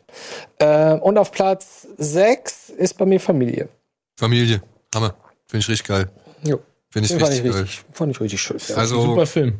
Er ist echt auch, ich habe mir den nochmal auf Blu-ray jetzt noch schon zweimal nochmal angeguckt so und die Szene, wenn Kubilai, sein Bruder da, sag ich mal, wirklich an die Gurgel geht, so, das ist wirklich echt immer noch so intensiv, auch beim dritten oder vierten Mal. Ein starker Film, ein starkes dass die sich Debüt. sowas auch getraut haben zu drehen. Ne? Das ist, ja, da müssen wir gleich nochmal, wenn die Kamera aus ist, nochmal drüber reden. Die waren ja hier, die Jungs, und wenn die auch, als die erzählt haben von der, von der Szene und so, ähm, das war schon Ja? gut ab. Ja, ja, die Ja. haben erzählt, wie die Szene zustande Ist ja sein echter und so. Bruder auch, ne? Ja. Der ist ein echter. ach so. Ja. Ah. Ja. Und also wirklich auch, als ich meine, muss man auch dazu sagen, in Kombination mit den beiden Jungs, die hier auf der Couch saßen und was die so erzählt haben, es war halt einfach wirklich geil. Ich meine, hier er hier, der Kubilai, Mhm. der sollte ja ursprünglich gar nicht mitspielen, sondern äh, die Rolle, die er spielt, die war ursprünglich für den wirklich den den wahren Bruder des anderen ähm, Regisseurs angedacht, der aber halt im Knast sitzt, so ja, und der dann halt nicht äh, mitspielen konnte. Und ja, und dann, wie gesagt, ist der Mohammed, ne, Mo- hieß er Mohammed, der der Down-Syndrom ähm, Weiß ich Bruder, auch nicht mehr. der ist auf jeden Fall halt echt. Das ist halt wirklich der eine der Brüder, Brüder der Regisseure und so. Und ach, ich muss auch sagen, toller, tolles Regiedebüt, toller Film aus Du hast so einen. Film bisher noch nicht gesehen. Nee. Bin ich Hast du den gesehen? Mhm. Wie fandest du den? Ist das gleiche wie bei Sicario. Ist einfach, also ich erkenne das total an, wie gut der ist, wie echt sich der anfühlt, obwohl er ja. ja. sogar so gedreht ist, dass man sich davon distanzieren kann durch die, durch die Schwarz-Weiß-Optik und so weiter. Mhm. Ähm, aber es ist halt einfach nicht meine Art Film. Hm. Ja, okay. Aber das war's von meiner Seite. Vielleicht äh, können wir jetzt ja mal. Aber warte mal, hast du nicht, hast du nicht, äh, was hast du jetzt? ich habe gesagt, guck mal, Platz 10 Sicario, 9 Shape of Water, 8 Fallout, ähm, 7 Infinity War und 6 Familie. Okay, cool. Dann machen wir jetzt mal einen kleinen Werbebreak nochmal und melden uns gleich zurück mit den ja, Top 5 Filmen von uns jeweils.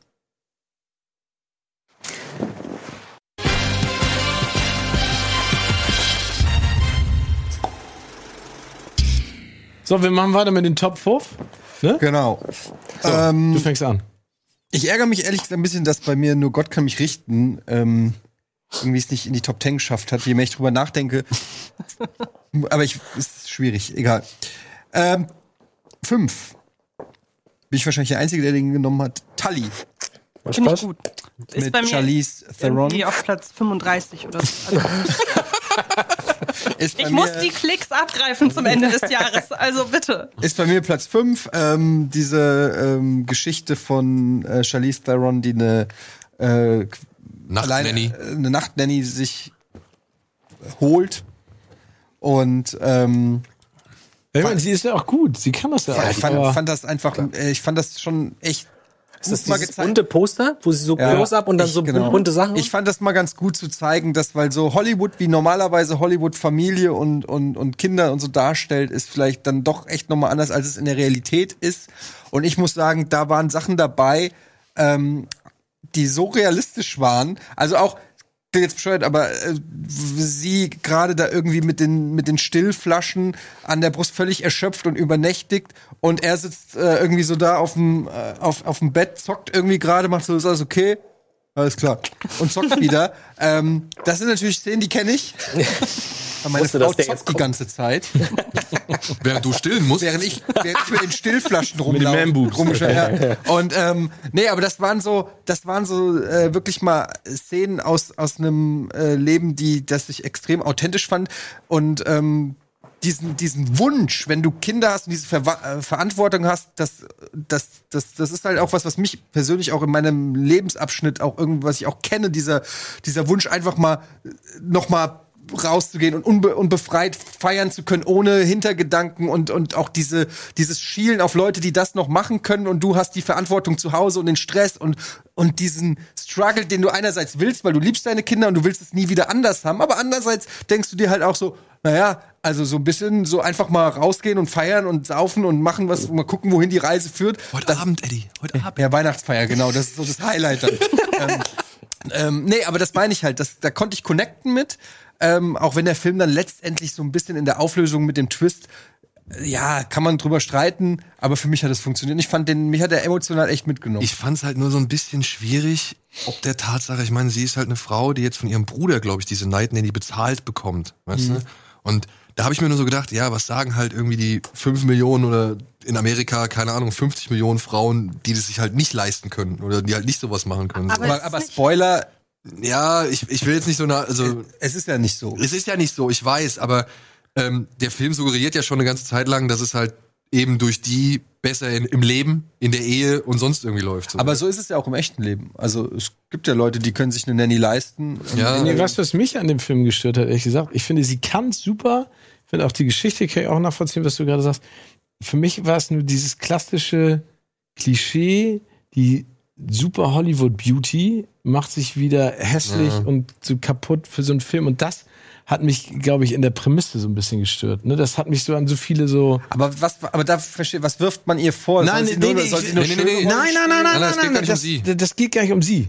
Also, sie macht es super und sie kann das ja auch. Bei Monster ne? hätte ich den Vorwurf verstanden. Nein, aber das kam so in mir hoch. Und deswegen ist der Film überhaupt nicht schlecht. Aber das, das war für mich so ein bisschen so. Oh. Na, ich hatte mich tatsächlich so ein bisschen daran gestört, dass viele geschrieben haben, sie macht sich hässlich, aber das hat sie eigentlich gar nicht. Sie hat Sie sich normal, normal. gemacht. Eben.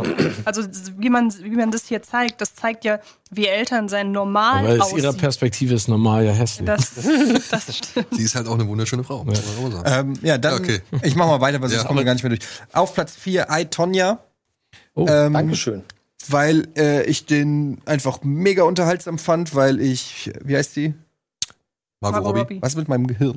Margot, Robbie, Margot Robbie. Margot Robbie ähm, super fand, wie sie, wie Margot. sie, wie sie das gespielt hat, dieses, dieses bisschen Das asoziale. Bitchige kann sie natürlich und, auch. und ne? so und ähm, ich fand den spannend, ich fand den lustig, ich fand den emotional, ich fand den unterhaltsam, ich fand den teilweise auch spektakulär. Ich habe bei den äh, Eislaufsequenzen habe ich dann immer mal Pause gemacht und dann habe ich die Effe Effekte Ja, gesehen, genau. wie sie es gemacht haben. Hast du die Blu-ray?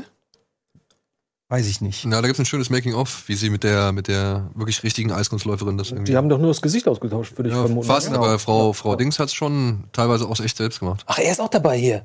Alter, hier, Winter Soldier Winter ist Soldier, dabei. ja. Und, und ja, auch die Mutter ähm, Alison Jenny. Ja, die ne? ist super. Ach, die ist, oh, die ist der Die Knaller spielt so krass gut. Also die wird wahrscheinlich auch einen Oscar. Nee, die, hatte hat doch, sie die hat letztes Jahr dafür einen Oscar bekommen, oder? Sie hat ihn bekommen sogar. Gut, das habe ich noch angesagt. Ich so, die kriegt einen Oscar für die Rolle. Also da haben wir dann ja wahrscheinlich auch schon im Rahmen der Oscars auch mal, wenn, ich mal was, wenn ich irgendwo mal 60 sitze, muss ich das auch mal. I, Tonja, mein Platz 4 auf Platz 3, ein Film, der, glaube ich, hierzulande nur auf DVD rausgekommen ist. Ähm, ich bin mir nicht mal sicher, ist der indiziert? Nee, Nee, es ist, Okay. er ist nur geschnitten. ist geschnitten in Deutschland. Ich ähm, Jetzt bin ich sag gespannt. Brawl in Cellblock 99. Ah, mit Vince Vaughn als äh, Boxer, dessen ähm, Frau, schwangere Frau, gekidnappt wird von äh, und er ist im Knast und kriegt quasi den äh, den Auftrag, äh, den irgendeinen Ober äh, lässt Mord, sich verlegen und so, ne? äh, im super High Security Gefängnis äh, umzubringen, sonst wird seine Frau umgebracht und daraufhin verprügelt er so viele Wachmänner, dass er auch in diesen High Security Knast kommt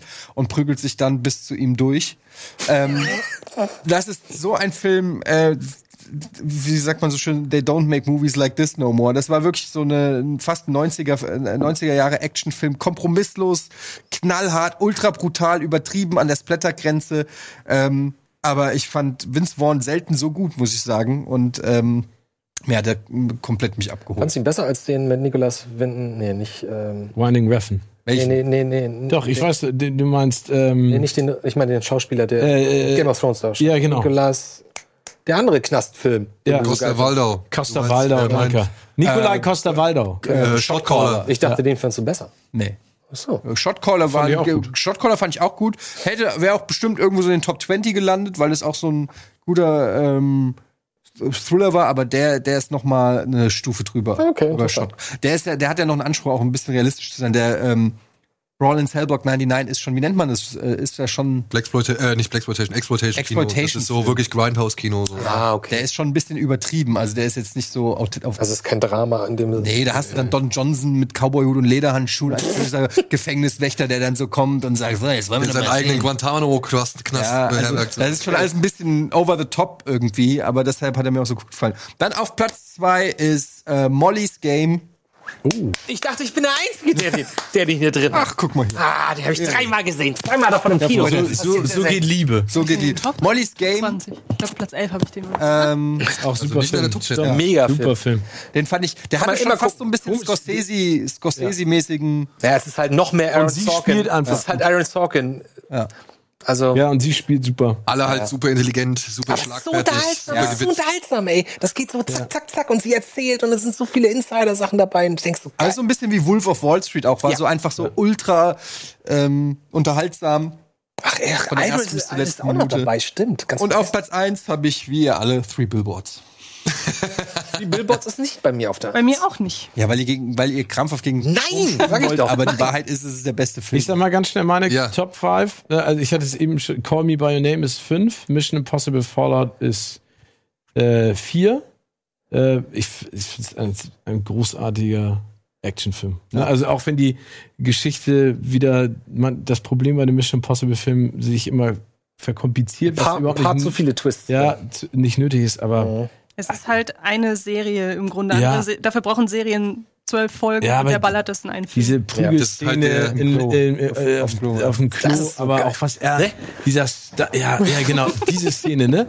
Du hörst richtig seine Muskeln sich anspannen Ja, und dann, äh, auf Pumpen. ne, und dann auch diese Motorradsequenz und sowas. Ey, ich gebe euch nur den guten Rat. Du hast jetzt die Blu-ray ja auch. Äh, Ja. Guckt euch bitte das Making-of an, dieses Featurette. Dieser Halo-Sprung, ne? Hm. Das ist der absolute Knaller, was die da für einen Aufwand betrieben haben. Die mussten jeden, vor jedem Sprung mussten sie 20 Minuten reinen Sauerstoff atmen, um ihren Körper stickstofffrei zu kriegen, damit sie da hochfliegen können. Vor jedem Ja, Flug. mir- die sind gerne an. 100 Mal da hochgeflogen und was weiß ich. Die haben diesen, dieser Sprung besteht ja aus drei Takes, ne? Also die, insgesamt, der ganze, ganze Fall da, da äh, runter, das sind drei Takes, die halt klappen mussten, so. Und das ist ja, wirklich und vor allen Dingen, wenn du dann auch weißt hier, dass er sich, äh, äh, hat er sich Schienbein gebrochen, den Knöchel, den Fuß, gebrochen? den Fuß, Bei den- ja. bei Ja, und dass er dann irgendwie in in, die Reha geht und diese ganzen Laufsequenzen, die er dann oben auf dem Dach dreht, die hat er ja nach dem Ja. Fußbruch gedreht, ne? Und dann hat er auch Paris war, glaube ich, auch nach dem ja genau, und dann läuft, dann hat er gesagt, danach mussten ihn immer erstmal festhalten, weil seine, die Schmerzen unfassbar äh, beeindrucken. Ich habe Bohemian Rhapsody auf der 3. Hab ich nicht hab ihn gesehen. leider. Ich hab den auch noch nicht ähm, gesehen. weil ich ich finde, ähm, auch wenn jetzt viele sagen, yeah, das ist nicht richtig die wahre Geschichte. du, ja, da- ne, es ist, ich finde ihn einfach super. Ich finde, Rami ähm, spielt das. Also ich muss ja auch ganz ehrlich sagen, ich bin froh, dass er das gemacht hat und nicht Sacha Baron Cohen. Ich glaube, es wäre auch ein komplett anderer Film geworden. Ähm, der hätte es auch gut gemacht, aber ich finde der Film und vor allen Dingen diese Schlusssequenz, ne, dass sie sich trauen, dieses äh, Band-Aid-Konzert komplett nachzuspielen mit den Schauspielern und wie die das machen. Ich finde, es ist großartig. Ich finde, passt super dazu. Nur Gott kann mich richten, habe ich auf die zwei gepackt, weil ich einfach äh, auch ich, wenn ein deutscher Film richtig gut ist, dann will ich ihn auch oben haben. Einfach nur als Zeichen. Und ich habe Three Billboards Outside Ebbing, Missouri auch auf der Eins. Ja, dann äh, mache ich mal schnell weiter, weil, weil wir sind, wir landen wahrscheinlich alle, also ziemlich oft auf dem einen. Hereditary habe ich halt auf fünf, haben wir gehabt. Ich habe auf Platz vier einen Film gepackt. Ja, das äh, würdest du wahrscheinlich nicht nachvollziehen können, aber ich, mich hat dieser Film einfach so sehr erreicht. Ich fand ihn so großartig. Under the Silver Lake von äh, Herrn Mitchell, dem Regisseur von It Follows. Ich fand diesen Film toll. Ich habe ihn einmal zu Hause gesehen, da fand ich ihn schon großartig als Ansichtslink, bin dann nochmal aufs Fantasy Filmfest gegangen, habe mir nochmal im Kino angeguckt, da fand ich ihn noch viel besser und habe ihn jetzt mindestens noch zweimal gesehen. Und auch wenn dieser Film vielleicht keine Geschichte erzählt oder einfach irgendwie auch keine richtige Substanz hinten drunter hat, er ist der Film, der mich als Filmnerd halt einfach Ja, aber Andrew Garfield und das ist schon cool. ich finde den, ich mag den. Ich mag die Bilder, ich mag die Verweise, ich mag die Referenzen, ich mag dieses Surreale, dass er einfach mal diese Eulenlady, die da nackt durch die Gegend rennt, irgendwie da reinstreut. Oder halt diesen Mu Musikilluminaten. Das, das finde ich einfach echt klasse. Ja, Platz drei ist ein Film, der jetzt halt, wie gesagt, vor zwei Tagen erst gestartet ist, nämlich Shoplifters. Ein japanischer Film, haben wir auch in Kino Plus in der letzten Ausgabe vorgestellt. Fand ich ganz, ganz toll. Ein Film, der während des Guckens irgendwie, das, da habe ich mit Antje noch drüber geredet, der war eigentlich gar nicht so spektakulär. Hat irgendwie auch während des Schauens gar nicht so die richtige Wirkung entfaltet. Aber danach, als man sich mal so alles durch den Kopf hat gehen lassen und so weiter, und dann plötzlich wird dieser Film immer größer und immer, immer irgendwie umfangreicher und äh, immer emotionaler und die Darsteller alle toll. Und er hat vor allem eine, eine Hauptdarstellerin hier, die Frau von dem, von dem, sag ich mal, Familienoberhaupt, die spielt das so richtig gut. Und die hat gegen Ende des Films hat die eine Verhörsituation, wo sie quasi interviewt wird oder befragt wird. Aber gleichzeitig richtet sie sich auch an den, an den, an den Zuschauer. Und das macht die Frau so gut. Was ich an dem vor allem mag, das ist mir jetzt, du hast gerade gesagt, der wächst rückwirkend. Mir ist das jetzt erst beim Schreiben aufgefallen, wie wenig der, also es gibt ja diese typischen Armutspornos. Ja, ja. Und eigentlich ist das, ist die, die Idee hinter dem Film, die ist auch dafür gemacht, sowas zu sein, aber darum geht es einfach überhaupt nicht. Es geht nur um die Familie und es ist vollkommen egal, in welchem Milieu die lebt. Und natürlich gibt es hier und da Beobachtungen, die gemacht werden, die tragisch sind, weil sie in diesem Milieu leben. Aber es ist völlig egal. Diese ganze Geschichte kann nur in diesem Milieu spielen, deshalb spielt sie da und alles andere ist unwichtig. Und das ist das, was ich an Und er, er suhlt sich auch nicht in dem Elend, sondern er versucht diesem Elend immer eine gewisse Leichtigkeit irgendwie hinzuzufügen, beziehungsweise zu zeigen, wie diese Menschen sich versuchen, diesem Elend zu erwehren und zu stemmen. Die sind in einer beschissenen Situation, aber nichtsdestotrotz, sage ich mal, versuchen sie diese Situation so gut und so herzlich und so, ja, so warm wie möglich, ähm, sag ich mal, zu, zu bestehen. Und das hat mich an diesem Film wirklich, ja, ganz, ganz schwer beeindruckt. Überhaupt nichts von Hier gehört, sie. dieser- Sie spielt auch schon bei Love Exposure die Hauptrolle und die fand ich richtig, richtig toll. Ja, auf Platz zwei habe ich Mission Impossible Fallout. Für mich einfach äh, der Actionfilm des Jahres, kann man nicht anders sagen. Und auf Platz eins dann auch Three Billboards Outside Ebbing, Missouri. Weil ey, der Film ist so rund. Er ist halt einfach so rund. Er hat mich zum Weinen gebracht, er hat mich zum Lachen gebracht, er hat mich fassungslos irgendwie da stehen lassen. Ich habe meine Frau nochmal gesehen, die nochmal irgendwie die komplette Achterbahn der Emotionen irgendwie abgefahren hat. So, das fand ich einfach großartig. Ganz toller Film. Ja, Sam Rockwell und wie Ja. heißt sie? Tony Francis äh, McDermott. Also Francis McDormand. Frances ja. McDormand. Ich verwechsel die beiden auch immer. Ja. Dann, ich mache weiter für dich, Antje, ja? Hat auf fünf ebenfalls Bohemian Rhapsody. Ja. Auch, muss ich mal zusagen, ne? Ich, ich mochte den Film auch wirklich sehr. Ja, er hat jetzt nicht so ganz bei mir reingeschafft, aber ein Film, für den ich sehr viel Sympathie und äh, Respekt hege. Und ähm, was ich halt echt nicht hören kann bei dem Film, so dieser Kritik, also ich kann ihn verstehen, aber dieses, dass das nicht eins zu eins die Realität äh, widerspiegelt, das ist egal, weil das will der Film nicht. Der Film ist kein Biopic meiner Ansicht nach oder kein Porträt, sondern Absolut. das ist ein, das ist ein, ich nenne es mal ganz blöd, Spaßfilm. Genauso wie bei Greatest Showman übrigens, Genau. der auch nicht eins zu eins die Realität abspielt. Und ich pack mal noch einen anderen Film rein, der zwar was völlig anderes will, aber der auch nach demselben Prinzip funktioniert. Werk oder Autor ist, ist genauso. Die, die packen, pieken sich das raus, was sie für ihre Das ist übrigens in meinen Erzählung Top brauchen. 20. In meiner auch, auf Platz 20, glaube ich. Ähm, und ähm, die pieken sich das raus, was sie halt brauchen, um ihren Film so zu erzählen, wie sie es wollen, welchen Schwerpunkt sie wählen wollen. Und dafür brauchen sie die Figuren halt so und so. Sie verfälschen ja wiederum nichts. Sie suchen sich nur das raus, was eben, was eben, naja, ich, ich würde nicht, also zum Beispiel ist ja in Bohemian Rhapsody, dass die Zeit teilweise nicht so ganz passt, dass Ja. irgendwas, ich, ich weiß nicht, ob, ja, meinetwegen ist das schon in gewisser Weise Verfälschung, aber Er hat wie Und viel nicht dem- nicht mit Schnauze. Ich wollte gerade sagen, der nicht- Schnauzer kam später. Ne? Aber dafür haben sie halt auch nicht den Anspruch zu sagen, ja, das ist keine, das ist keine Dokumentation. nein. Ja. Und auf ähm, jeden Fall. Also lieber, lieber so ein Film, ich habe ihn jetzt nicht gesehen, aber ich habe wahnsinnig Lust darauf, aber ich sag mal, lieber so ein Film, der einfach auch total Spaß macht Eben. und unterhält, Genau. als jemand, der es genau ordentlich und 100% Genau. vernünftig machen will und dann aber Unterhaltungswert und es kann ja lässt. in den nächsten Jahren denn irgendjemand kommen und der kann dann ja genau ein 1 zu 1 Porträt über ihn drehen. Das ist ja das Schöne daran. Ist genauso wie bei ähm, Steve Jobs vor ein paar Jahren. War ja auch kein 100%iges fand ich Porträt. Reine. Interpretation. Ja, Ja. Ja, auf vier hast du dann Three Billboards. genau. Oh. Und auf drei Greatest Showman. Mhm. Schon. Geil. Also, Auf zwei den Film, den du wahrscheinlich zum, am meisten im Kino gesehen hast Ja. dieses Jahr. Ja. Mission Überhaupt Impossible. generell. Ja, Mission Impossible Fallout. Und auf Platz eins, ganz überraschend, ein Film, den keiner von uns hat, Mhm. was uns nicht umbringt. Genau. Habe ich auch, glaube ich, schon in zwei Sendungen mittlerweile drüber gesprochen. Was denn? Ein deutscher Film, der lief hier in Hamburg auf dem Filmfest ähm, und ist eine Tragikomödie, so ein bisschen episodenhaft, würde ich sagen. Du darfst mich gern korrigieren, Jo, jo, auch gesehen. Äh, ist so ein bisschen episodenhaft aufgezogen, erzählt einfach, wie der Titel schon sagt, davon, wie Menschen aus mit, mit traurigen Situationen klarkommen, mit Schicksalsschlägen. Und ähm, es gibt so Filme, die guckt man und man weiß im Grunde von der ersten Sekunde, wo man die Musik hört, das ist mein Film. Mhm. Und das ist hier so. Also auf der einen Seite geht es wirklich um niederschmetternde Themen und äh, um wirklich die absoluten Schattenseiten des Lebens, wo jeder Satz meiner Ansicht nach sitzt, wo jeder im richtigen Moment das sagt, was man sagen würde. Und im anderen, in, im anderen Moment ist es aber Jane auch Mädel. so. Genau, Ja. zum Beispiel. Der spielt wirklich gut da. Und Christian Bergl ist auch gut. Und im nächsten Moment ist es aber so, dass durch vereinzelte Beobachtungen da so eine Komik, also eine, eine Tragikomik da reinkommt, die aber gleichzeitig auch wieder glaubhaft ist. Also ich war von dem vollkommen hin und weg. Ähm, ist ein Film, bei jedes, da, da saß bei mir jedes Szene, aber das, was ihr zu Three Billboards schon gesagt habt, würde ich eins zu eins auch auf den übertragen. Es ist einfach jede Szene, jedes Wort, jede Handlung, alles stimmt und alles holt mich ganz persönlich ab. Und ähm, ja, es ist ein deutscher Film, aber ich habe keine Lust, deutsche Film als immer als Negativaspekt sofort äh, zu, zu nennen. Ich muss Ist einmal kurz telefonieren. Du musst einmal kurz telefonieren. Okay, dann geh kurz raus und Andi erzählt noch seine Top. Genau, und dann komme ich wieder und dann muss ich leider. Entschuldigt. Ich wollte noch sagen, ist sogar, in, ist sogar in Hamburg gedreht worden. Echt? Und ähm, wirklich, ich ähm, Hagenbecks Tierpark oder so. oh. und wirklich, ich bin absolut hin und weg. Und ähm, ja, meine etwas exotische Nummer eins, aber manchmal ist es halt so. ja, Ja, ist doch schön.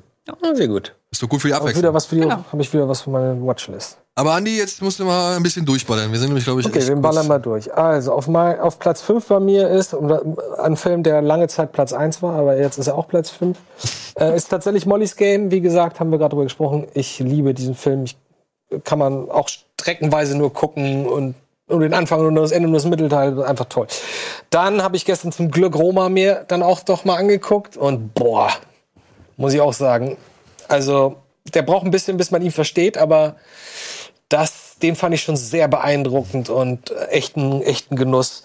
An dem Mikrofon hoch soll ich machen, okay. Ähm, der ist bei mir auf der 4. Three Billboards ist bei mir auf der 3. Der auch lange oder kurz eine Weile bei mir auf der 1 war. Wie eben schon gesagt, äh, habe ich noch nie gehabt, dass ich irgendwie bei jeder Szene denke, so nach 30 Minuten immer noch bei jeder Szene denke, krass, super Szene, alles auf den Punkt. Das sind so, jede Szene ist wie eine einzelne Kurzgeschichte, quasi. Das liebe ich an dem Film. Auf zwei habe ich Call Me By Your Name. Ähm, Der hat dich erwischt, ne? den, den fand ich einfach wunderschön. Ja, der hat einfach Spaß gemacht. Man Und muss auch mal sagen, ne, die, die, das Ende, ne? Also der, der Monolog vom Vater. ich erinnere der das gar nicht mehr. Aber ich weiß, auch, als der Vater den Monolog wusste ich, dass du das meintest, weil du hattest mir schon mal Ja. erzählt, äh, wie das so ist. Tut mir leid, das war unfreundlich, aber ich muss Ja, ist gut. Kein Problem. uns versammelt. Also, ähm, Billboards auf 3, Call Me By Your Name auf der 2 und auf der 1 ist bei mir Starsborn, einfach weil ich die ganze Zeit gedacht habe, ach, ist das schön, ach, ist das traurig, ach, ist das Kriege verständlich. ich jetzt auch mal eine Umarmung, komm nachdem wir uns so gestritten haben vorhin? Ach Mensch, das ist so schön bei euch. Ich könnte jetzt ehrlich gesagt noch zwei Stunden hier sitzen, aber ich kann nicht mehr hier sitzen. Nee, wir sind jetzt auch durch. Wir sind jetzt auch durch. Wir haben jetzt alles abgearbeitet. Aber es ist schon irgendwie schön, dass es irgendwo einen gewissen Pulk an Filmen gibt, die wir alle irgendwie Mhm. zu schätzen wissen, aber jeder noch so seine eigenen persönlichen Noten noch mit drin hat. Also muss ich sagen, war eine echt schöne äh, Rekapitulation. Ja, fand ich War einfach so ein Bock, ey. Ich glaube, wir könnten echt 100. Aber ich muss sagen, um abschließend zu sagen, 2018 war ein okayes Jahr, aber so, äh, wenn ich jetzt überlege, dass, dass Three Billboards auch nur noch drinne ist, weil es äh, hier im Januar oder im Februar erst rauskam, Januar, aber ähm, eigentlich ein 2017er Film ist. Also muss ich sagen, ich, wenn nicht die 2000, auch I, Tonya und so, also ich fand das Jahr war ein bisschen schwach an so richtig krassen. Es gab viele gute Filme, Ja. viele Sachen, wo ich sage, ja, der war gut, aber so richtige Klassiker, wo ich sage, so wie so ein Wolf of Wall Und in diesem oder so. Sinne freuen wir uns auf 2019. Ja, Ja, ja. neuen Tarantino, neuen Star Ach, Wars. geil. naja, da freuen wir uns trotzdem drauf. Das war's. Also ich merke so langsam, wie das Feuer. Echt? Ja. Ich habe vorgestern gedacht, so, oh, warte mal, ist doch Weihnachten eigentlich nicht. Star Warte, Wars. bis ihr den ersten Teaser seht, dann reden wir noch. okay. Also Ja. doch so, so eine kleine Flamme zündelt da gerade so ein bisschen. Ja, dann soll sie. Und ich meine, guck mal, ihr habt aber auch jetzt nochmal, ne? Du hast ja noch gewisse Lücken. Du hast ja zum Beispiel Your Ja, Name noch nicht gesehen. Ja, ich, das, das hätten wir auch noch mal auflisten müssen. Das Ja. war echt so viele Filme. Also ich meine, den habe ich jetzt einfach. Steven, Steven muss los. Ja, Ja, das hat ja auch noch los, ja. aufzumachen. Liebe Freunde, Dankeschön, danke an euch, danke Antje, Andi, Steven, Eddie. Gut, Kommt gut, gut rein, rutscht gut rein und bis zum nächsten Jahr. Macht's gut, tschüss. Tschüss.